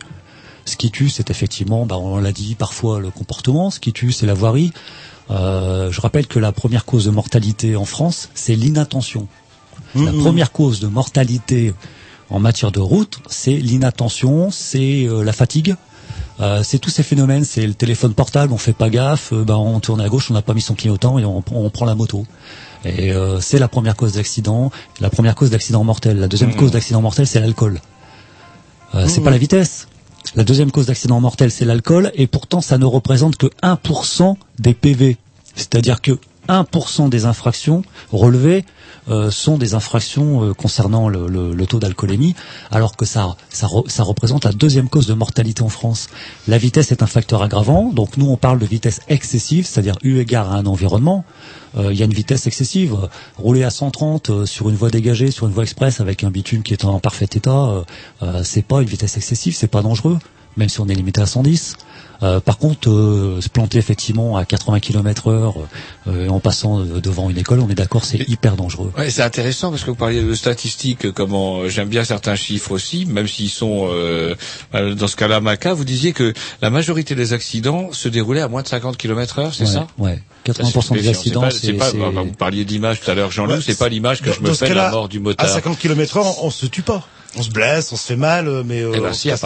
Détrompez-vous, détrompez-vous, à moins de 50 km heure, on se tue. Euh, Il y a des cyclistes et des Mhm. piétons qui meurent, Alors, pourtant eux, ils sont pas à 50 km heure. Ah, ah. Qu'est-ce qui tue à 50 km heure? C'est lié à quoi? C'est là justement où on en retombe sur le problème des infrastructures. Alors, on va en retomber sur le problème des infrastructures, on va on va tomber sur le problème de la sécurité, parce que la sécurité, c'est pas forcément euh, uniquement euh, euh, un airbag. La sécurité pour un motard, ça passe par un casque, ça passe par des gants, ça passe par un pantalon, ça passe par des protections, des genouillères, euh, ça passe effectivement par un Par ensemble euh, d'équipements.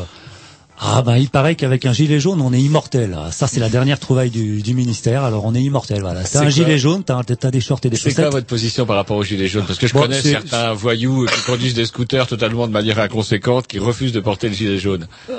Non, mais j'ai j'ai Euh, pas, parfaitement le droit.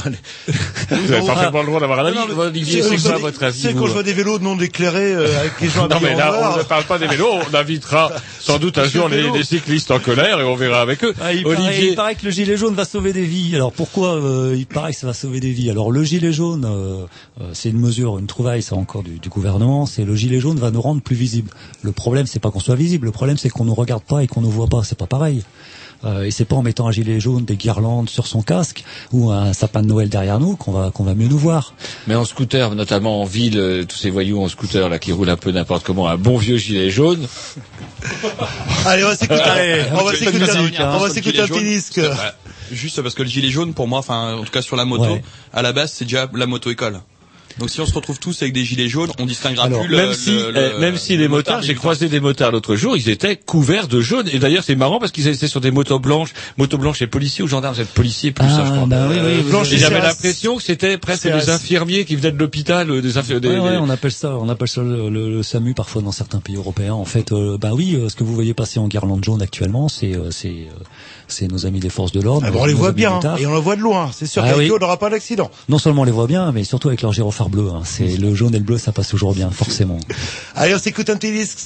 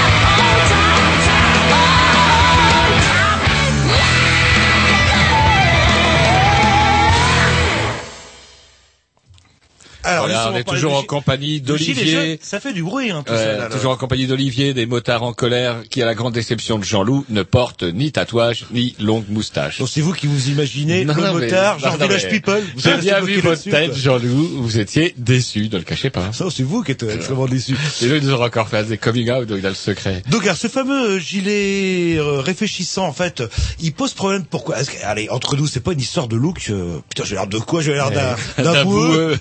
boueux, d'un boueux ou d'un d'un agent communal sur un superbe pire d'un d'un Un motard. problème, bah évidemment aussi, c'est un, problème peu. de look, on est d'accord, euh, tout est mélangé. là. Ce, qu'on- ce que surtout nous on, on- on- on constate, c'est quoi? C'est une surenchère à chaque fois. C'est toujours une surenchère. Euh, pour être visible, on est vu, on a les feux allumés. Euh, maintenant, euh, pour euh, pour là aussi des, des lobbies, euh, on a voulu que toutes les voitures aient des feux de, de jour. Alors maintenant, tout le monde est éclairé, donc on monte en surenchère. Alors bien sûr, euh, alors on va nous dire mettez un gilet jaune, puis après on va nous dire quoi? De mettez un gyrophare orange sur votre casque. Et rajoutez- une fois euh, qu'on aura Rajoutez deux roues et mettez un truc au-dessus tout ça, de ça n'a euh, aucun sens. ça, voilà, un. Après, on met une carrosserie et puis on interdit purement et simplement les motards et puis comme ça, euh, tout le monde aura raison. Puis après, on interdit les voitures. Comme ça, il n'y a plus de morts sur la route. On est tranquille. Quoique, quoique. Euh, non, pour redevenir sérieux, le, le, le gilet jaune. Alors, bien sûr, ça fait partie d'un- d'une politique qui est complètement incohérente.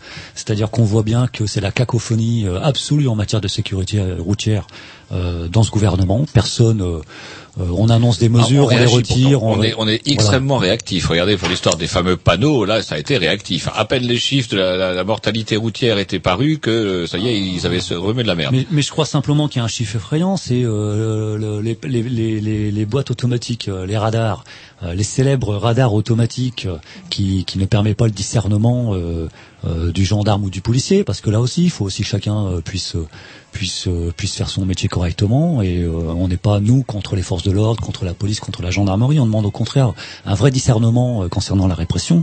Euh, les boîtes à radars, c'est des dizaines de millions d'euros, que, que, bah, à force de connaître l'emplacement des radars, forcément, ça rapporte moins d'argent. Donc, eh ben, en enlevant les panneaux, c'est pas un problème de vie, c'est un problème d'argent une nouvelle fois.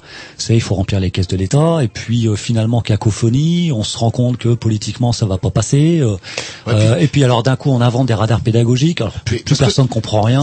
Si j'ai bien compris, les radars, c'était dans les zones dites accidentogènes et de forcer les gens à ralentir, quitte à avoir le coup de bâton euh, euh, par le PV s'ils le faisaient pas. À partir du moment où on va enlever ces, ces, ces panneaux-là dans ces lieux dits accidentogènes, les gens feront plus forcément gaffe et non seulement ils vont prendre un PV, mais ils vont prendre un accident euh, en Mais plus. Est-ce qu'ils étaient placés vraiment dans les zones accidentogènes chaque Voilà la question, voilà la question parce que euh, officiellement c'était le discours qui était tenu au moment de, de- des radars automatiques avec euh, Monsieur Nicolas Sarkozy, ministre de l'Intérieur, euh, il y a quelques années, je le rappelle.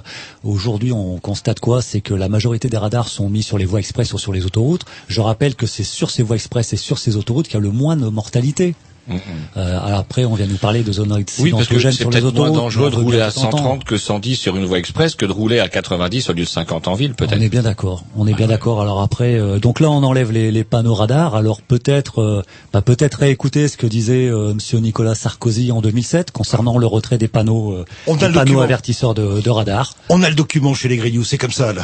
On va l'écouter. Enfin, merci Olivier quand même. Les radars, c'est pas fait pour, en tout cas dans mon esprit, pour remplir les caisses de l'État. D'ailleurs, parce que vous avez raison, ça serait scandaleux d'enlever les panneaux qui préviennent. Euh, Donc les panneaux seront maintenus. mais bien sûr que les panneaux Parce sont... que les Suisses ont enlevé les panneaux, je crois. Hein. Ah non, enfin les Suisses, c'est les Suisses. Moi, je suis candidat à la présidence de la République française. Il y a un devoir de sincérité des responsables politiques. Je, je, on peut pas dire n'importe quoi parce qu'on est en campagne présidentielle. Moi, je veux vous dire la vérité. Donc voilà, la, la vérité est dit, je crois, par, euh, par Monsieur Nicolas Sarkozy, aujourd'hui président On de peut la pas République. dire n'importe quoi quand on est en campagne présidentielle, c'est énorme ça. ouais. Non mais euh, les imbéciles qui changent pas d'avis, il a peut-être évolué. euh, Alors Il y a- il y a un justement, devoir vous, de vous avez des chiffres parce que aussi. du coup on va supprimer ces fameux panneaux qui ont déjà coûté cher à être mis, on va les remplacer par des panneaux qui vont coûter encore plus cher. Oui. Et euh, combien à combien ça va coûter cette plaisanterie? Alors, euh, ben, ça va coûter quelques millions d'euros, c'est-à-dire que le coût d'un radar pédagogique, euh, alors parce que c'est la nouvelle mode aujourd'hui, c'est le radar pédagogique, c'est entre 2000 et 4000 euros par radar pédagogique, il prévoit d'en mettre 2000. Donc vous calculez euh, 8 à 10 millions d'euros. On aurait pu faire quelques euh, travaux d'aménagement. oui, on aurait pu donner aussi à manger éventuellement à ceux qui ont faim. Euh, on aurait pu mettre en place des voiries euh, un peu plus euh, sécurisées.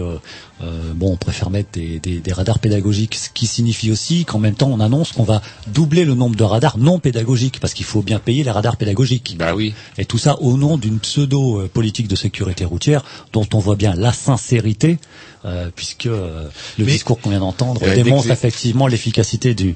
Dès que ça remonte Ah. chez les élus de droite, aussitôt. Il y, a quand même, il y a quand même des chiffres. euh, depuis qu'il y a ces fameux radars, depuis qu'il y a une, une- une répression, le nombre de morts a réellement diminué sur les routes. euh, le- C'est quand même des chiffres non, non contestables. Et il y a des Ah, choses aussi, j'ai remarqué, et même chez les motards, que les comportements avaient changé. Euh, les gens roulent à 110 en moyenne. Euh, les motards roulent à 110. Euh, avant, euh, je me souvenais, euh, il y a quelques années, wow, je, faisais la, je sursautais dans ma voiture en voyant une espèce de, de, de bolide arriver. Et là, globalement, c'est vrai qu'on constate que les, euh, les motards, les véhicules respectent les limitations de vitesse. Est-ce que c'est pas une, une des bonnes choses de répression? Bon, je vais faire crever les roues de mon scooter. Ça bien fait. je suis pas clair.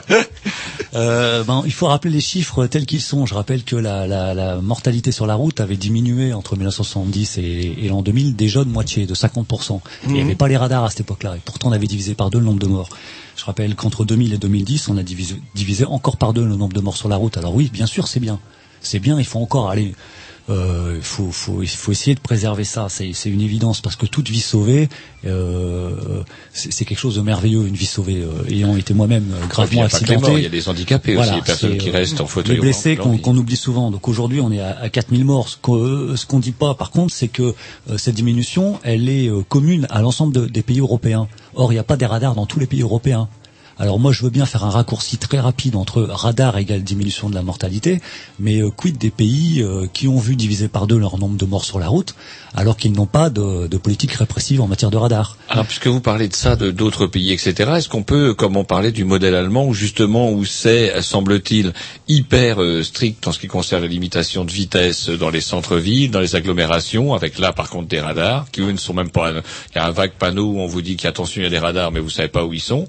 Et, par contre, une liberté totale sur les grands axes autoroutiers, etc. Est-ce que ça, c'est une solution ou euh, nous, nous, ce qu'on demande, c'est qu'on soit adapté à l'environnement. C'est-à-dire que quand on est effectivement dans un centre-ville, euh, on est les premiers à dire qu'on ne roule pas à des vitesses excessives en plein centre-ville, parce que c'est beaucoup plus dangereux que de rouler un peu vite sur une voie d'autoroute, tout simplement. Donc les Allemands, ben, ils ont, ils ont, ils ont un peu compris, en simplement en, en, en mettant une répression un peu plus active sur les endroits réellement accidentogènes.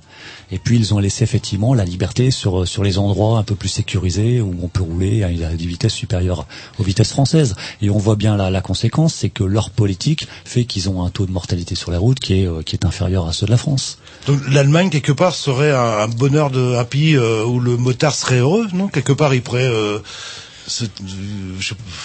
Alors c'est un- c'est un pays qui a sa propre culture aussi de la moto. On voit bien que les motards allemands sont des motards qui sont suréquipés en matière de sécurité. Euh, la FFMC, elle revendique depuis longtemps la baisse de la TVA sur les éléments de sécurité d'une moto, c'est-à-dire sur les pantalons, sur les bottes, sur c'est les combien casques. la TVA là-dessus? La TVA, on est aujourd'hui sur une TVA classique à 19,6. Et vous la réclamez à on, 5,5, en on fait, voudrait alors. effectivement, puisque euh, après tout, euh, acheter une galette saucisse, c'est super euh, bon, hein. euh, ça, c'est non seulement c'est super bon la galette saucisse, mais à 5,5 c'est possible. Euh, par contre, effectivement, avoir un pantalon de cuir, avoir des bottes qui évitent de se faire amputer d'une euh, de, de la cheville, alors ça, ça serait pas possible. Euh, et après, on nous explique qu'on fait ça pour notre bien, pour la pour la sécurité routière, pour préserver des vies et des blessés. Alors allons au- jusqu'au bout de la cohérence et permettons aux jeunes, notamment aux jeunes motards, de pouvoir s'acheter des équipements. Euh, la moindre paire de bottes un peu sécurisée, c'est 150 euros. Bah, si on peut économiser 20 ou 30 ou 40 euros euh, pour un jeune, c'est énorme. Un Euh, casque, donc, le prix d'un casque Le de qualité, c'est quelques centaines d'euros. Exactement. Donc nous on revendique depuis des années la diminution de la TVA. On peut le faire, on peut le faire sur la restauration. On peut pas le faire pour préserver des, des vies. Euh, il faut effectivement avoir une réelle euh, politique de sécurité routière qui préserve les vies et pas qui préserve les sous. Donc, là, enfin, vous ne mélangez pas la restauration, c'est pour qu'ils payent mieux leurs salariés et que nous, en tant que consommateurs, on, on paye moins cher. Et ben justement, on, parce qu'on a abordé pas mal de, de, euh, de thèmes, est-ce que vous avez réagi justement euh, aux décisions du euh, euh, CISR, je vais arriver de deux- 2011, en mettant bah, un petit peu ce que vous trouviez euh, intéressant ou pas.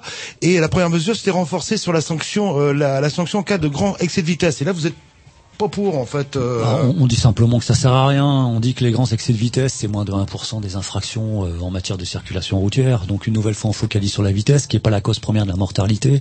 Une nouvelle fois, on stigmatise ceux qui roulent un peu vite. Par contre, effectivement, on oublie complètement d'assurer la prévention et la formation des automobilistes.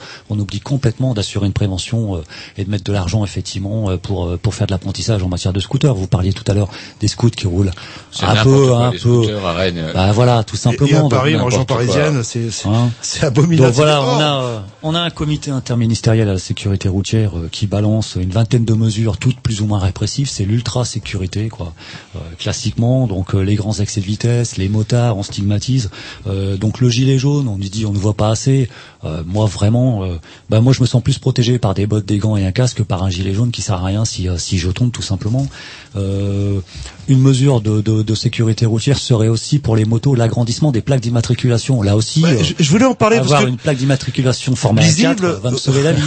J'ai trouvé ça un peu bizarre. Enfin, quand en lisant ça, bah, c'est marrant parce que c'est le, le point que je voulais aborder. Parce que moi, je me dis, euh, qui connaît pas le milieu, s'ils veulent des plaques illisibles, c'est justement pour jouer au con et comme ça, clac, ils seront jamais à voir par les radars. Est-ce que c'est vrai ou pas Ou est-ce que euh, ça sert à une Ah, grande je crois plaque que ça c'est le fantasme du ministre, ça, tout simplement. Euh, je rappelle simplement que les Allemands viennent d'autoriser la liberté en matière de plaque d'immatriculation. C'est-à-dire que les Allemands avaient une plaque d'immatriculation pour les motos d'un format standardisé assez important, plus grand qu'en France. Euh, ils ont levé effectivement cette euh, contrainte-là. Donc d'un côté, les Allemands, euh, effectivement, remettent des plus petites plaques d'immatriculation sur les motos. Les Anglais commencent à retirer les radars. Et puis en France, là, par contre, euh, ben, il faut, il faut ramener fait du chiffre. Hein, il faut Pareil faire du pour le nucléaire. Quand tout le monde arrête le nucléaire, nous on, en fait, on fait des EPR. Ça s'appelle l'exception française. Hein. Donc l'exception française, c'est 80 000 motards dans les rues le 18 juin. Euh, en France, c'était 2500 motards à Rennes pour expliquer effectivement au gouvernement qu'il faut arrêter euh, ces mesures qui sont particulièrement injustes et injustifiées. Et pourquoi ça vous gêne justement quand on nous demande les, les, les plaques d'immatriculation euh, Vous avez peur qu'elles soient lisibles? Enfin, je reviens un peu à la charge. C'est euh, pas, une- c'est pas une question d'être lisible, c'est en quoi ça améliore et en quoi ça va sauver nos vies? Je suis une méchante. La vraie question elle est là, c'est en quoi ça va sauver la vie des motards d'avoir une grande plaque d'immatriculation? C'est parce qu'il faut qu'ils payent eux aussi leurs amendes qu'ils passent sur le Voilà. radar pédagogique et le radar automatique en excès de vitesse. Est-ce qu'une des solutions, ça pourrait pas passer aussi par, euh, au niveau de la formation des motards, par le développement de, de circuits, par exemple? Est-ce que c'est, est-ce que ça. Existe, ça, les circuits Et- et c'est vrai qu'on euh, avait pour pas reçu- cher, euh, on peut a- aller faire le con, c'est-à-dire euh, rouler vite, quoi. Parce que les, les vraies questions à se poser, c'est pourquoi effectivement on roule vite en moto, tout simplement? Parce que je rappelle que la moto c'est d'abord et avant tout une passion, c'est d'abord et avant tout un objet de de, de, de liberté. Euh, et c'est aussi le moyen de, de pouvoir exprimer euh, euh, une façon d'être et une façon de vivre. Alors les circuits, ben effectivement, ça permet euh, aux motards d'aller entre guillemets se défouler parce que c'est ça aussi la moto, c'est Bah ouais. c'est euh, c'est la vitesse, c'est la course. euh, ça fait partie euh, ça fait partie du, du motard et je l'assume parfaitement. Euh, le problème c'est que les circuits, ben ça coûte un peu cher. Euh, c'est certain que ça ramène rien à l'État. Euh, ça coûte de l'argent et puis après tout euh, c'est pour ces motards voyous comme on dit ou comme on entend dans les ministères. Donc le circuit, je rappelle aussi, euh, souvenons-nous de l'histoire. L'histoire, euh, l'histoire en France, ça passe par Carole. Euh, Rappelez-vous cette jeune fille qui est décédée sur sur sur les grands rassemblements motards dans les années 70, où on se rassemblait à la Bastille à Paris et puis on partait faire du faire du faire un peu de vitesse, un peu de run effectivement sur sur sur un gis. Et à ce moment-là, euh, il y a eu euh, des, des drames qui se sont joués, notamment euh, une jeune qui est, qui est, qui est prénommée Carole et euh, qui a été à l'origine du circuit Carole. euh, qui permettait justement aux motards d'aller se défouler en toute sécurité. Ah d'accord, oui, je- c'est Hein l'origine en fait. Voilà, l'origine du circuit. Carole. Donc je rappelle que le circuit Carole est en cours, a été fermé. Euh, je rappelle qu'effectivement les circuits, ben, en Bretagne, il y en a pas, ou quand il y en a, c'est avec euh, une pelouse en plein milieu. Euh, donc on a une revendication de création de circuits effectivement pour permettre aux motards de pouvoir s'exprimer Euh, et à défaut, ben, à défaut euh, certains motards, pas tous, mais certains motards ben, s'expriment autrement quand il n'y a pas de piste, quand il n'y a pas de circuit, ben, on s'exprime Parce effectivement ça sur route pourrait, ouverte. être, ça pourrait être rentabilisé un circuit si on fait payer les gens, euh, etc. Il y aurait moyen de rentabiliser un circuit. On fait bien d'autres Ah, équipements sportifs après tout. Je crois, je crois effectivement que- qu'il y a moyen de rentabiliser entre guillemets, c'est-à-dire de pouvoir maintenir une structure. Donc euh, des conseils généraux financés à certains moments. La Seine-Saint-Denis avait financé euh, le circuit Carole. On a effectivement. euh, après, c'est une question de volonté politique. C'est une question de savoir est-ce que oui ou, non on veut on veut préserver des vies dans, notre pays ou est-ce qu'on préfère euh, remplir les caisses de l'État. Je crois que la, la, la, la vraie euh, la vraie Bah, Il y question a peut-être moyen de faire les deux en fait. en- Ah nous c'est ce qu'on c'est ce qu'on dit. On a moyen de faire les deux. On a moyen d'avoir des circuits. On a moyen de, de permettre à chacun d'exprimer sa passion de la moto, sans pour autant se mettre en danger, sans pour autant mettre euh, mettre en danger autrui. Euh, mais ça c'est pas entendu. C'est pas entendu. C'est vrai parce qu'apparemment ça a régressé. Parce que, euh, je crois que c'était une qu'on avait invité la, la, la fédération il y a oh, une grosse dizaine d'années. C'était leur euh, argument numéro un de, de et apparemment le, le- en, dizaine, en dizaine d'années ça a régressé en fait. C'est accessibilité euh, au fameux circuit. Vous nous que aussi même le de circuit de Carole vient de fermer. donc, de, de coup, prix euh, aussi qui sont euh, absolument. Euh, bah, Aujourd'hui, les quelques circuits euh, qui existent, effectivement, on est, on est sur des prix qui sont inaccessibles pour la plupart des jeunes motards. ça coûte combien grosso modo une euh, Bah, concrètement, euh, vous faites euh, vous faites une session, ça va être dans les 50 euros pour une session d'un quart d'heure. Euh, voilà, c'est à peu près ça. Puis un quart d'heure, il n'y a pas le temps de. Donc si vous prenez une heure, ça vous fait grand-chose. 200 euros. quoi. Donc effectivement derrière il y a tout, il y a tout, euh, il y, a, il y a tout un fonctionnement associatif qui permet de- d'avoir des journées ouvertes, euh, qui permet d'avoir effectivement des, des, des voire des journées gratuites hein, pour permettre à certains motards. Bah, ça sera simplement euh, quelques motards parmi parmi des, des, des centaines d'autres qui auront accès ce jour-là à, à un circuit libre, un circuit gratuit. Euh, Hmm. Malheureusement c'est pas le cas. Donc euh, le développement de circuits permettrait de répondre en partie, je dis bien en partie effectivement à, à ceux dont la moto euh, euh, signifie euh, passion de la vitesse aussi. C'est-à-dire ça leur permet de se défouler un bon coup et pour rouler correctement après. euh, Bah, le- Évidemment, de rouler plus tranquille. Et euh, on va s'écouter un petit disque yes, avant. Un petit la programmation à Roger peut-être? C'est vrai que la suppression de l'aéroport euh, de Oui, Nantes à- et, à- et de Rennes pourrait peut-être être une une bonne chose pour les motards. Euh, là, vous avez euh, deux circuits quasiment. euh, Ouais, pour faire un nouvel aéroport, ça c'est super. Oui, mais on va attendre. Pour quelqu'un qui prend l'avion cinq fois en 50 ans. C'est pas mal quand même, ça me rapproche. Et la couche d'ozone, vous y pensez? C'est parti. Un petit disque, la programmation à Jean-Loup. Ah, bah c'est très bien ça. Ah oui, bah voilà, je vous dirai après. C'est parti.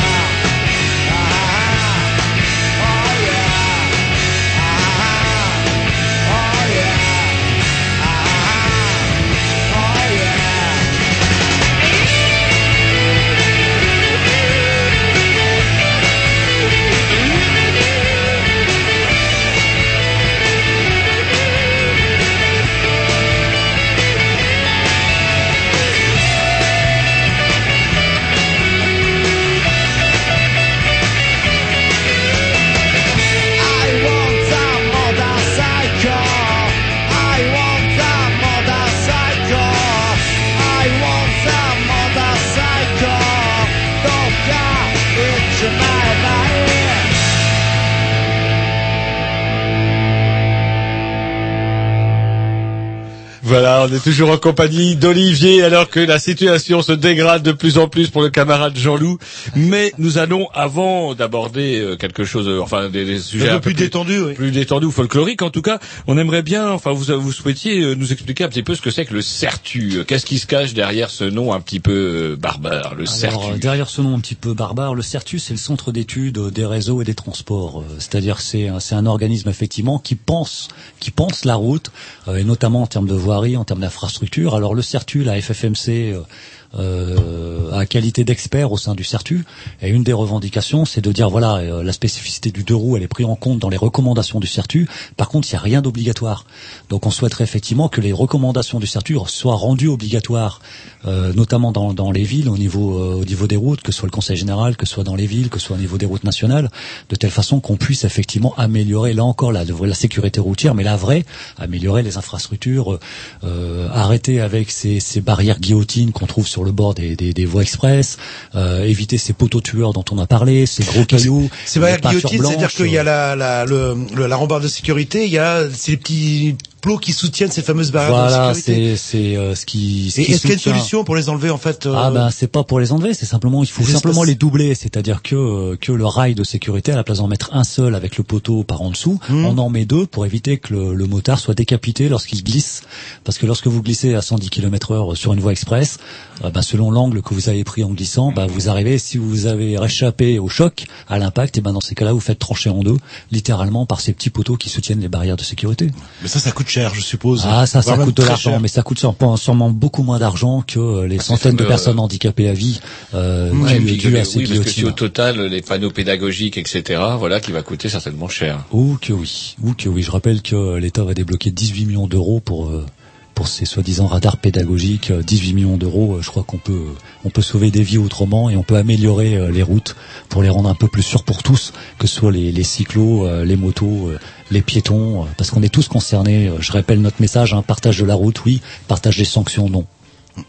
Et une petite question, parce que je crois que je viens de comprendre, euh, un motard qui roule et qui me double euh, et qui me fait un geste du pied, ça veut dire, euh, parce que j'ai mis du temps à Qui comprendre. vous emmerde. Oui, J'ai cru à un moment que c'était euh, pousse-toi. Et en fait, c'est c'est plutôt merci, non Parce que Ouais, parce que je crois aussi qu'on oublie trop souvent que derrière le casque, derrière le- la, la visière du casque, il y a un être humain et un être humain qui est euh, qui est surtout euh, libre et solidaire. Mhm. Euh, voilà, donc on a on a euh, l'habitude de, de remercier effectivement les, les automobilistes lorsqu'ils nous laissent passer, lorsqu'ils se rangent un peu euh, sur la droite de, de la chaussée Mhm. pour nous laisser passer et pas prendre de risques inutiles. Donc dans ces cas-là, ben euh, on, on donne un petit un petit coup de pied, voilà, un petit euh, c'est un petit coup de pied de merci, un petit coup de pied de merci. hein. Je vous assure que de, dans un premier temps, j'ai pas bien compris. Je crois que c'était euh, pousse-toi. Enfin, là, c'était euh, bon. J'ai compris c'était un Bah, geste là aussi amical. spécificité parce qu'on a les deux mains prises en moto. Hein, je Ah le oui, répète, hein, si, que- euh, si on lâche une main, euh, c'est pas top. C'est un peu plus compliqué. Donc euh, au niveau du pied, bah voilà, on, signe sympa, quoi, on met un petit un petit signe du côté du pied droit et puis ça remercie l'automobiliste de nous laisser passer ou le camionneur, voilà, tous les gars sympas de la route quoi. Et sinon, je voulais parler aussi de la, euh, bah, une des composantes euh, de, des motards en colère, c'est cette fameuse mutuelle euh, des motards. Alors, euh, vous, quand on vient un petit peu l'histoire, vous dites que c'est créé parce que justement, euh, beaucoup d'assurances ne voulaient pas assurer les jeunes 40 motards. 000 motards, j'ai noté. 40 000 motards ouais, qui euh, qui se qui ont fait participer à la souscription populaire, hein, c'est-à-dire qu'effectivement euh, il y a eu un appel à la générosité qui a été lancé. Euh, en 1980 euh, pour permettre aux jeunes motards notamment de pouvoir s'assurer parce que euh, y avait énormément de motards qui roulaient sans assurance. Euh, donc les motards ont répondu présent et a été créée la mutuelle des motards, alors qui a permis euh, aux jeunes de, de venir, qui a permis à ceux qui avaient déjà un ou deux accidents et qui étaient refusés un peu partout Mhm. de, de venir aussi s'assurer pour pouvoir conduire légalement une moto. Donc c'est euh, bah, c'est euh, c'est à l'origine un geste de solidarité extraordinaire. Et puis ça a perduré dans le temps. Alors ça n'a pas été toujours mirobolant, hein, comme on dit. La mutuelle a eu des difficultés financières, mais aujourd'hui la mutuelle des motards est une composante de la fédération française des motards en colère. Ça fait partie du mouvement. Euh, on existe toujours, on accepte toujours les jeunes, euh, les jeunes permis, euh, on accepte toujours ceux qui ont eu euh, un peu plus d'accidents ou, quoi que ce soit. Donc on, on a un fonctionnement qui est plutôt démocratique, plutôt populaire. Il y a, des, bénévoles de la Fédération française des motards en colère, avec le délégué qui est bénévole aussi. hein. Il y a beaucoup de bénévolat à la mutuelle des motards, euh, bah, qui, qui forment des commissions pour les cas un petit peu pour les jeunes qui ont déjà, bon, qui ont, qui ont eu des petits, des petits comportements fautifs, qui ont, voilà c'est permettre. pouvez refuser euh, de, de prendre quel- euh, quelqu'un parce qu'il respecte pas forcément on le- peut toujours refuser, on peut. l'état euh, d'esprit des moteurs en colère, quoi. Là, le... Ouais, surtout c'est c'est on, on demande par exemple effectivement d'avoir un vrai casque. euh, voilà, on, on impose parfois, on, on essaye de faire prendre Mais- au motard la- les- le minimum de sécurité aussi pour pas risquer sa vie inutilement. Celui qui a été pris, j'ai vu ça dans, dans mon best ce week-end à 168 km heure au lieu de 50. Je pense que Ouais. sur l'assurance, s'il n'est pas chez vous, euh, va le jeter. Est-ce que vous le prendriez cette personne? Ah bah après là, ça sera la commission. euh, oui, oui, oui, il y a une déontologie. Nous, ce qu'on veut pas, c'est surtout euh, euh, créer, euh, créer, euh, créer euh, une classe défavorisée à l'intérieur des motards. Tous les motards sont euh, sont sont libres et égaux. Euh, Mhm. derrière le casque, il n'y a pas de riche, il n'y a pas de pauvre, il n'y a pas de blanc, il n'y a pas de noir. Euh, on est tous pareils, donc chacun a, a le droit à la même égalité euh, vis-à-vis de l'assurance. Voilà, c'est le message avant tout premier de la mutuelle des motards. Et puis euh, rouler, ça veut pas dire faire n'importe quoi, ça veut dire aussi être en sécurité. Donc, euh, bah euh, ouais, il y a, y a eu un petit comportement fautif. Bah, qu'est-ce que tu vas nous euh, nous exposer pour dire que ça, euh, t'as compris euh, Et puis, euh, bah voilà, on va te laisser une deuxième deux- chance, On va te laisser une deuxième chance parce que nous, on croit à la deuxième chance. Hmm, D'accord. ouais, Voilà, ça fait partie du monde des motards de se dire, euh, on est tous en capacité de de, de Vous parliez de 40 penser. 000 motards en, en 80. Vous êtes combien aujourd'hui? Ah, il y a, il y a quelques dizaines de milliers de motards qui sont effectivement euh, à la mutuelle. Alors le chiffre exact, je vais, je vais pas pouvoir vous le dire. Hein. Je ne vais pas dire des âneries, sinon ça. Euh, Grovitch, euh, vous êtes à la mutuelle des motards, vous? Euh, non. parce Pourquoi que- Ah bah alors oui justement. euh, Ah, que oui. Moi je m'étais fait refuser à la mutuelle des motards. Ah bah voilà un exemple. Voilà, C'est- quand même assez rare. Ça, c'est rare, ça, c'est Bah, euh, quand j'ai eu mon permis, j'avais acheté une vieille moto.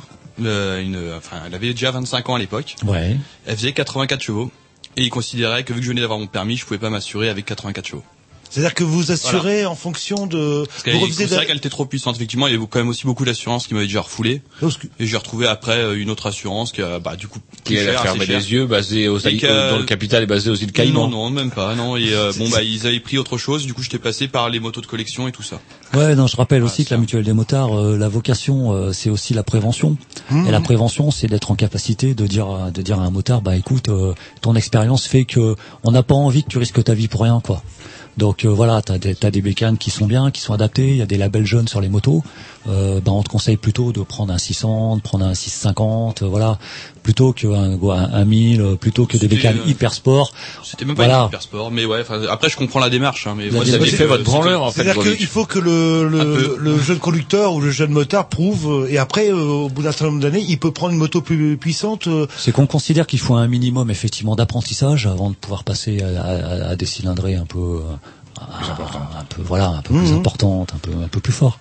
Après, euh, tout reste bien entendu des situations individuelles qui est analysée euh, euh, là aussi par les délégués bénévoles de la mutuelle des motards et euh, chaque situation a sa propre réponse. Et ça, c'est plus propre à la comment à cette à cette mutuelle que aux autres assurances. Dans les autres assurances, on s'en fout un peu, on ferme les yeux, on prend Grovitch, euh, comment dirais-je, tant Du pis. qu'il paye euh, cher. Du moment qu'il paye est cher. Ouais, tandis que la mutuelle des motards, c'est pas parce qu'on paye qu'on qu'on- qu'on va être pris, c'est euh, on est d'abord motard et, ça, euh, voilà, il y a, il y a des principes, y, une- il y a une éthique tout simplement, et puis surtout, euh, on est dans, dans la prévention, dans la formation. Euh, donc euh, oui, on va on va dire un, un jeune permis qui voudrait avoir un GEX, une moto sportive, on va dire écoute, euh, c'est peut-être pas, t'as peut-être besoin d'un an ou deux euh, sur la route de avant. pratique euh, pour pouvoir. C'est c'est c'est c'est ça là Vous aussi d'être responsable. Vous avez besoin d'un peu de pratique avant de. Je crois que vous êtes euh, une grosse moto. une seule assurance qui rembourse le casque euh, en Ouais. cas de chute, alors que les, les assurances classiques le. le Bah, là pas. aussi, le besoin de, de- des éléments de sécurité. On parlait tout à l'heure de notre demande de, de baisser la TVA, c'est que bah oui, on va rembourser les éléments de sécurité. Donc euh, aussi un truc, si on tombe une fois, euh, même à 50 km heure, le, cache, le, casque, il le casque, il doit, il doit être mis, euh, il doit être mis au rebut, comme on Non, mais c'est- parce qu'un casque peut ayant subi un choc, En Afrique, euh, non.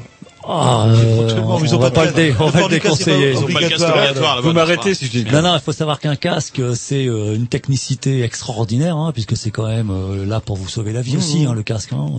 Euh, donc le moindre impact un peu fort sur un casque, automatiquement, ça réduit à néant la sécurité du casque. Donc on prend pas de risque. euh, euh, vaut mieux effectivement rembourser 150, 200 euros le casque plutôt que de, de plutôt que de laisser un, un motard s'écraser et de se tuer. Très bien. On, s'écoute un petit ouais, mix et, puis on va enfin aborder le sujet qui fâche, euh, les sujets qui fâchent. Oui, c'est vrai que vous avez un problème avec les bikers. Vous aussi apparemment. Allez, c'est parti, un petit disque.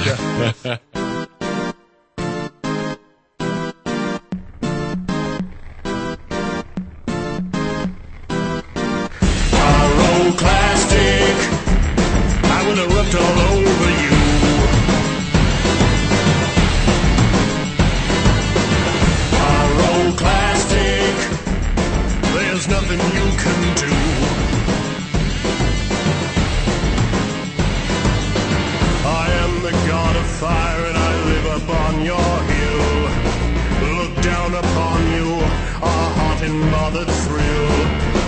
I will churn and I will bake, diverging and converging. I will burn you at the stake. I will erupt all over you.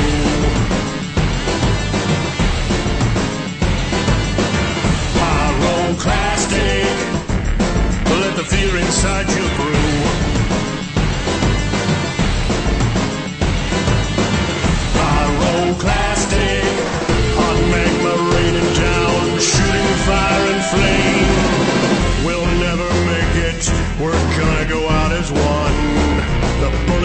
the chamber of the world's biggest gun.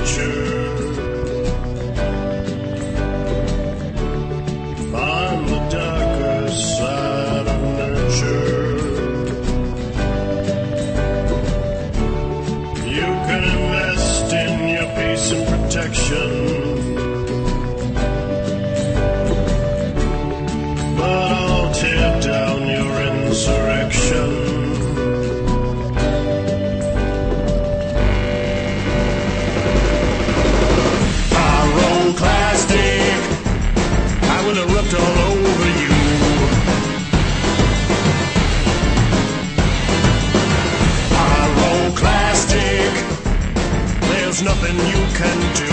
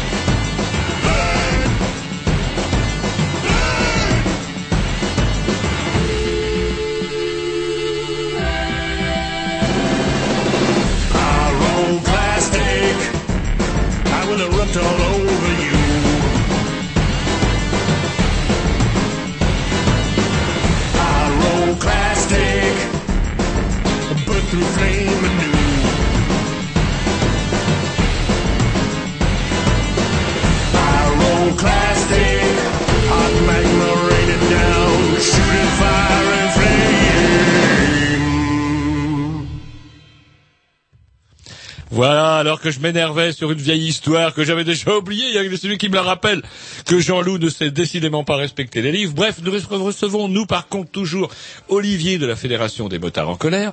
Et puisque nous avons fait un peu le tour euh, de, de, De différentes revendications. de- euh, ouais, des diverses revendications et des, des éléments très très sérieux de ce problème.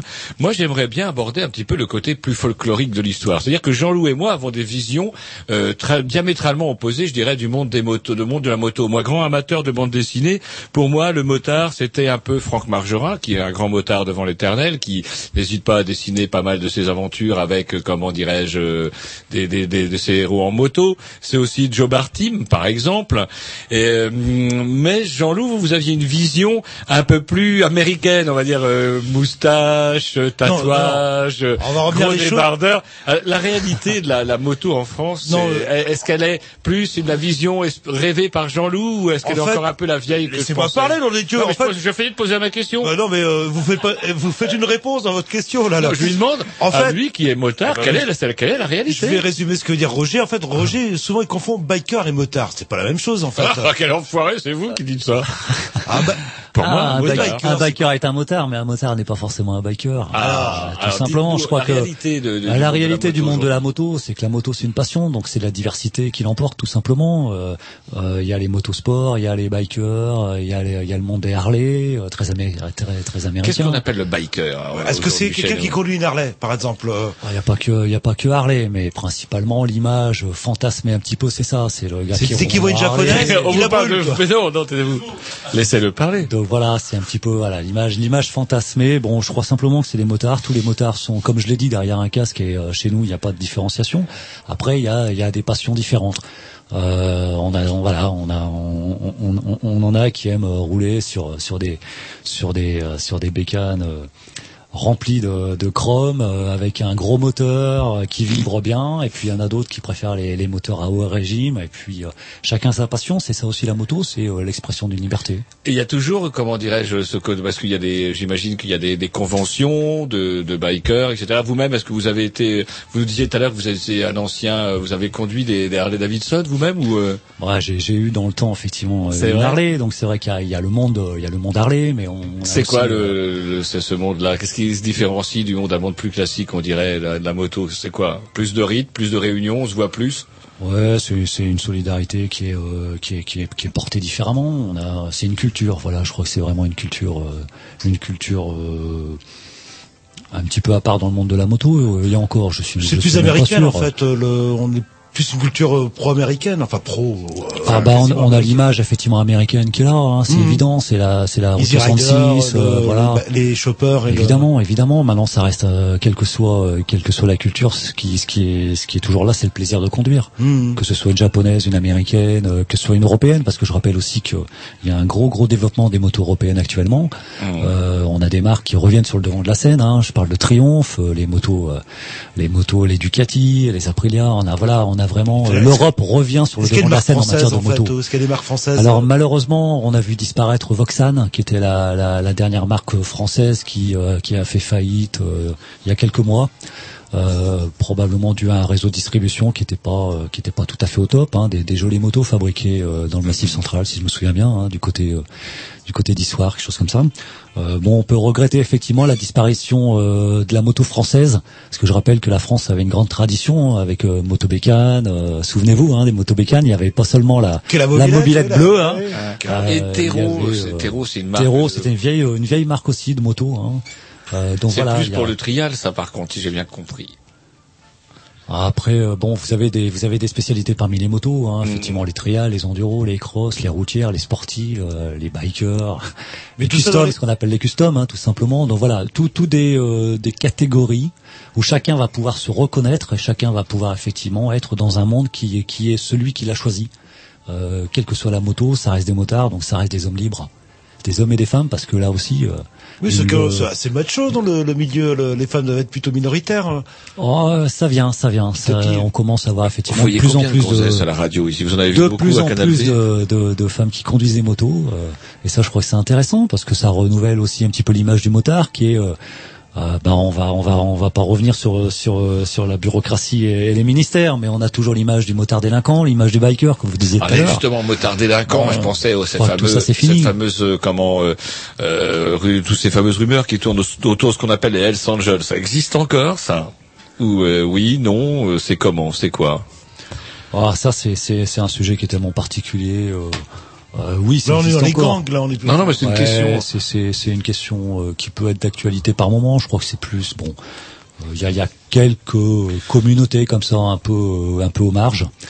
Euh, bon, voilà. euh, chacun, Oui, c'est chacun ultra est minoritaire. euh, Ça, c'est un oui. truc ultra minoritaire en Non, France, Très en clairement, c'est ultra minoritaire. Et vous très parliez- clairement, ce n'est absolument pas les mêmes les mêmes groupes qu'aux États-Unis ou qu'on va retrouver dans certains pays anglo-saxons. Je crois qu'en France, c'est une branche très très minoritaire qui est très même très éloignée du, du monde de la moto. Hein, je crois, voilà, c'est la moto euh, euh, sur ces sur ces sur ces groupes-là. Euh, euh, est plus un outil qu'autre chose. A encore, je sais pas, je suis pas assez compétent pour euh, pour, euh, pour y répondre. discuter. Voilà. Ouais, ouais, je crois que c'est. Donc du coup, au final, on serait plus près d'une image véhiculée par des, des BD comme Joe Bartimre, au final, avec des gens aussi. qui, euh, bon, qui, qui, euh, qui s'éclatent, qui effectivement pour qui la moto représente un outil de liberté, mais qui sont pas ni des délinquants, ni des, euh, Ah, je des crois gens qu'aujourd'hui même la grande majorité des motards, c'est euh, c'est ni des délinquants, ni des voyous, euh, ni des gens irrespectueux. Au contraire, hein, euh, je rappelle du coup, on revient à notre question du départ, de Ouais. l'origine de l'émission. Ouais. Je crois qu'il faut mettre, euh, qu'il faut, qu'il faut arrêter les fantasmes. Je crois qu'il faut se dire qu'aujourd'hui, le monde de la moto, c'est d'abord un monde de passionnés. Chacun peut y trouver son compte. Chacun est libre de choisir effectivement euh, euh, l'orientation qu'il qui, qui, souhaite. Euh, la moto, ça peut être aussi un, un, un simple engin utilitaire. Et ça, je crois, c'est aussi respectable hein, de, de se dire, ben voilà, c'est un deux roues.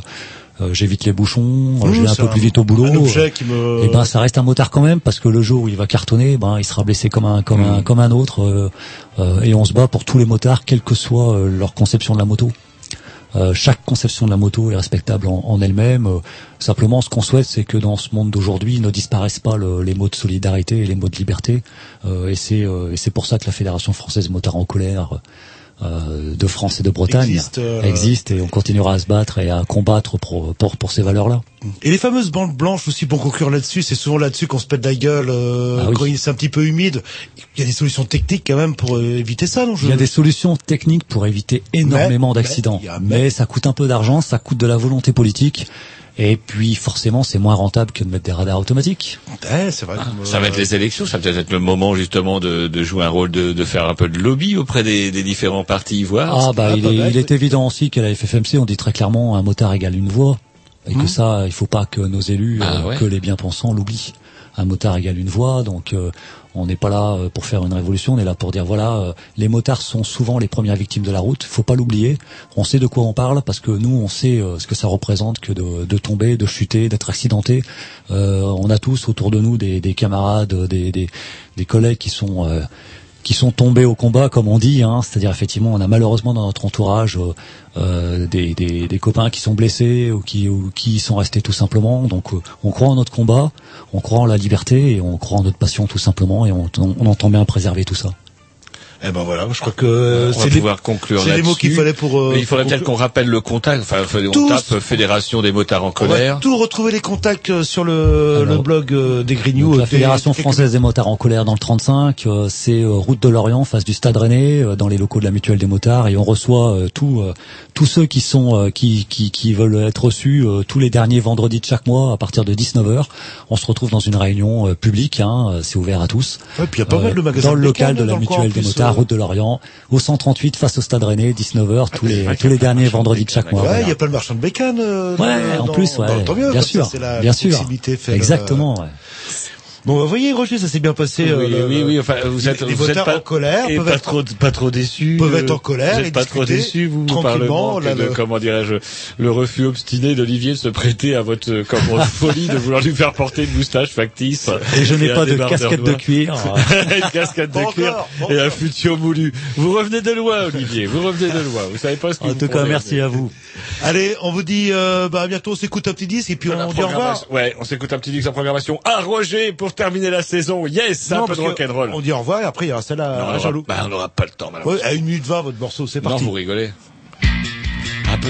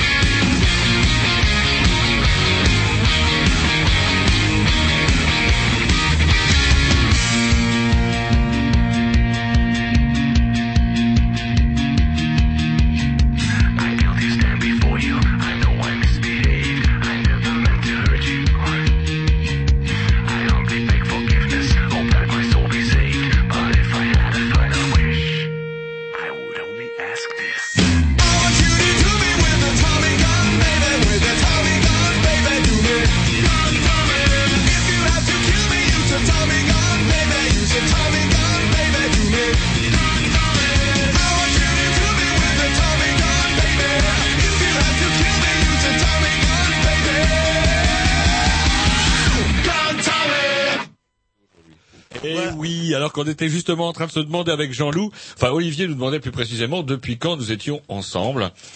Attendez, terminons, depuis nous que j'ai- coupé ma moustache, depuis, je vous préviens, j'ai enlevé ma casquette. Oui, vous avez encore des pattes. Et là, par contre, euh, bah, on va se dire au revoir. Bah, on dit au revoir même pour deux mois, puisque euh, C'est eh ben, les vacances. C'est la dernière. Mais par contre, on nous a fait une petite surprise pendant les, les deux mois d'été.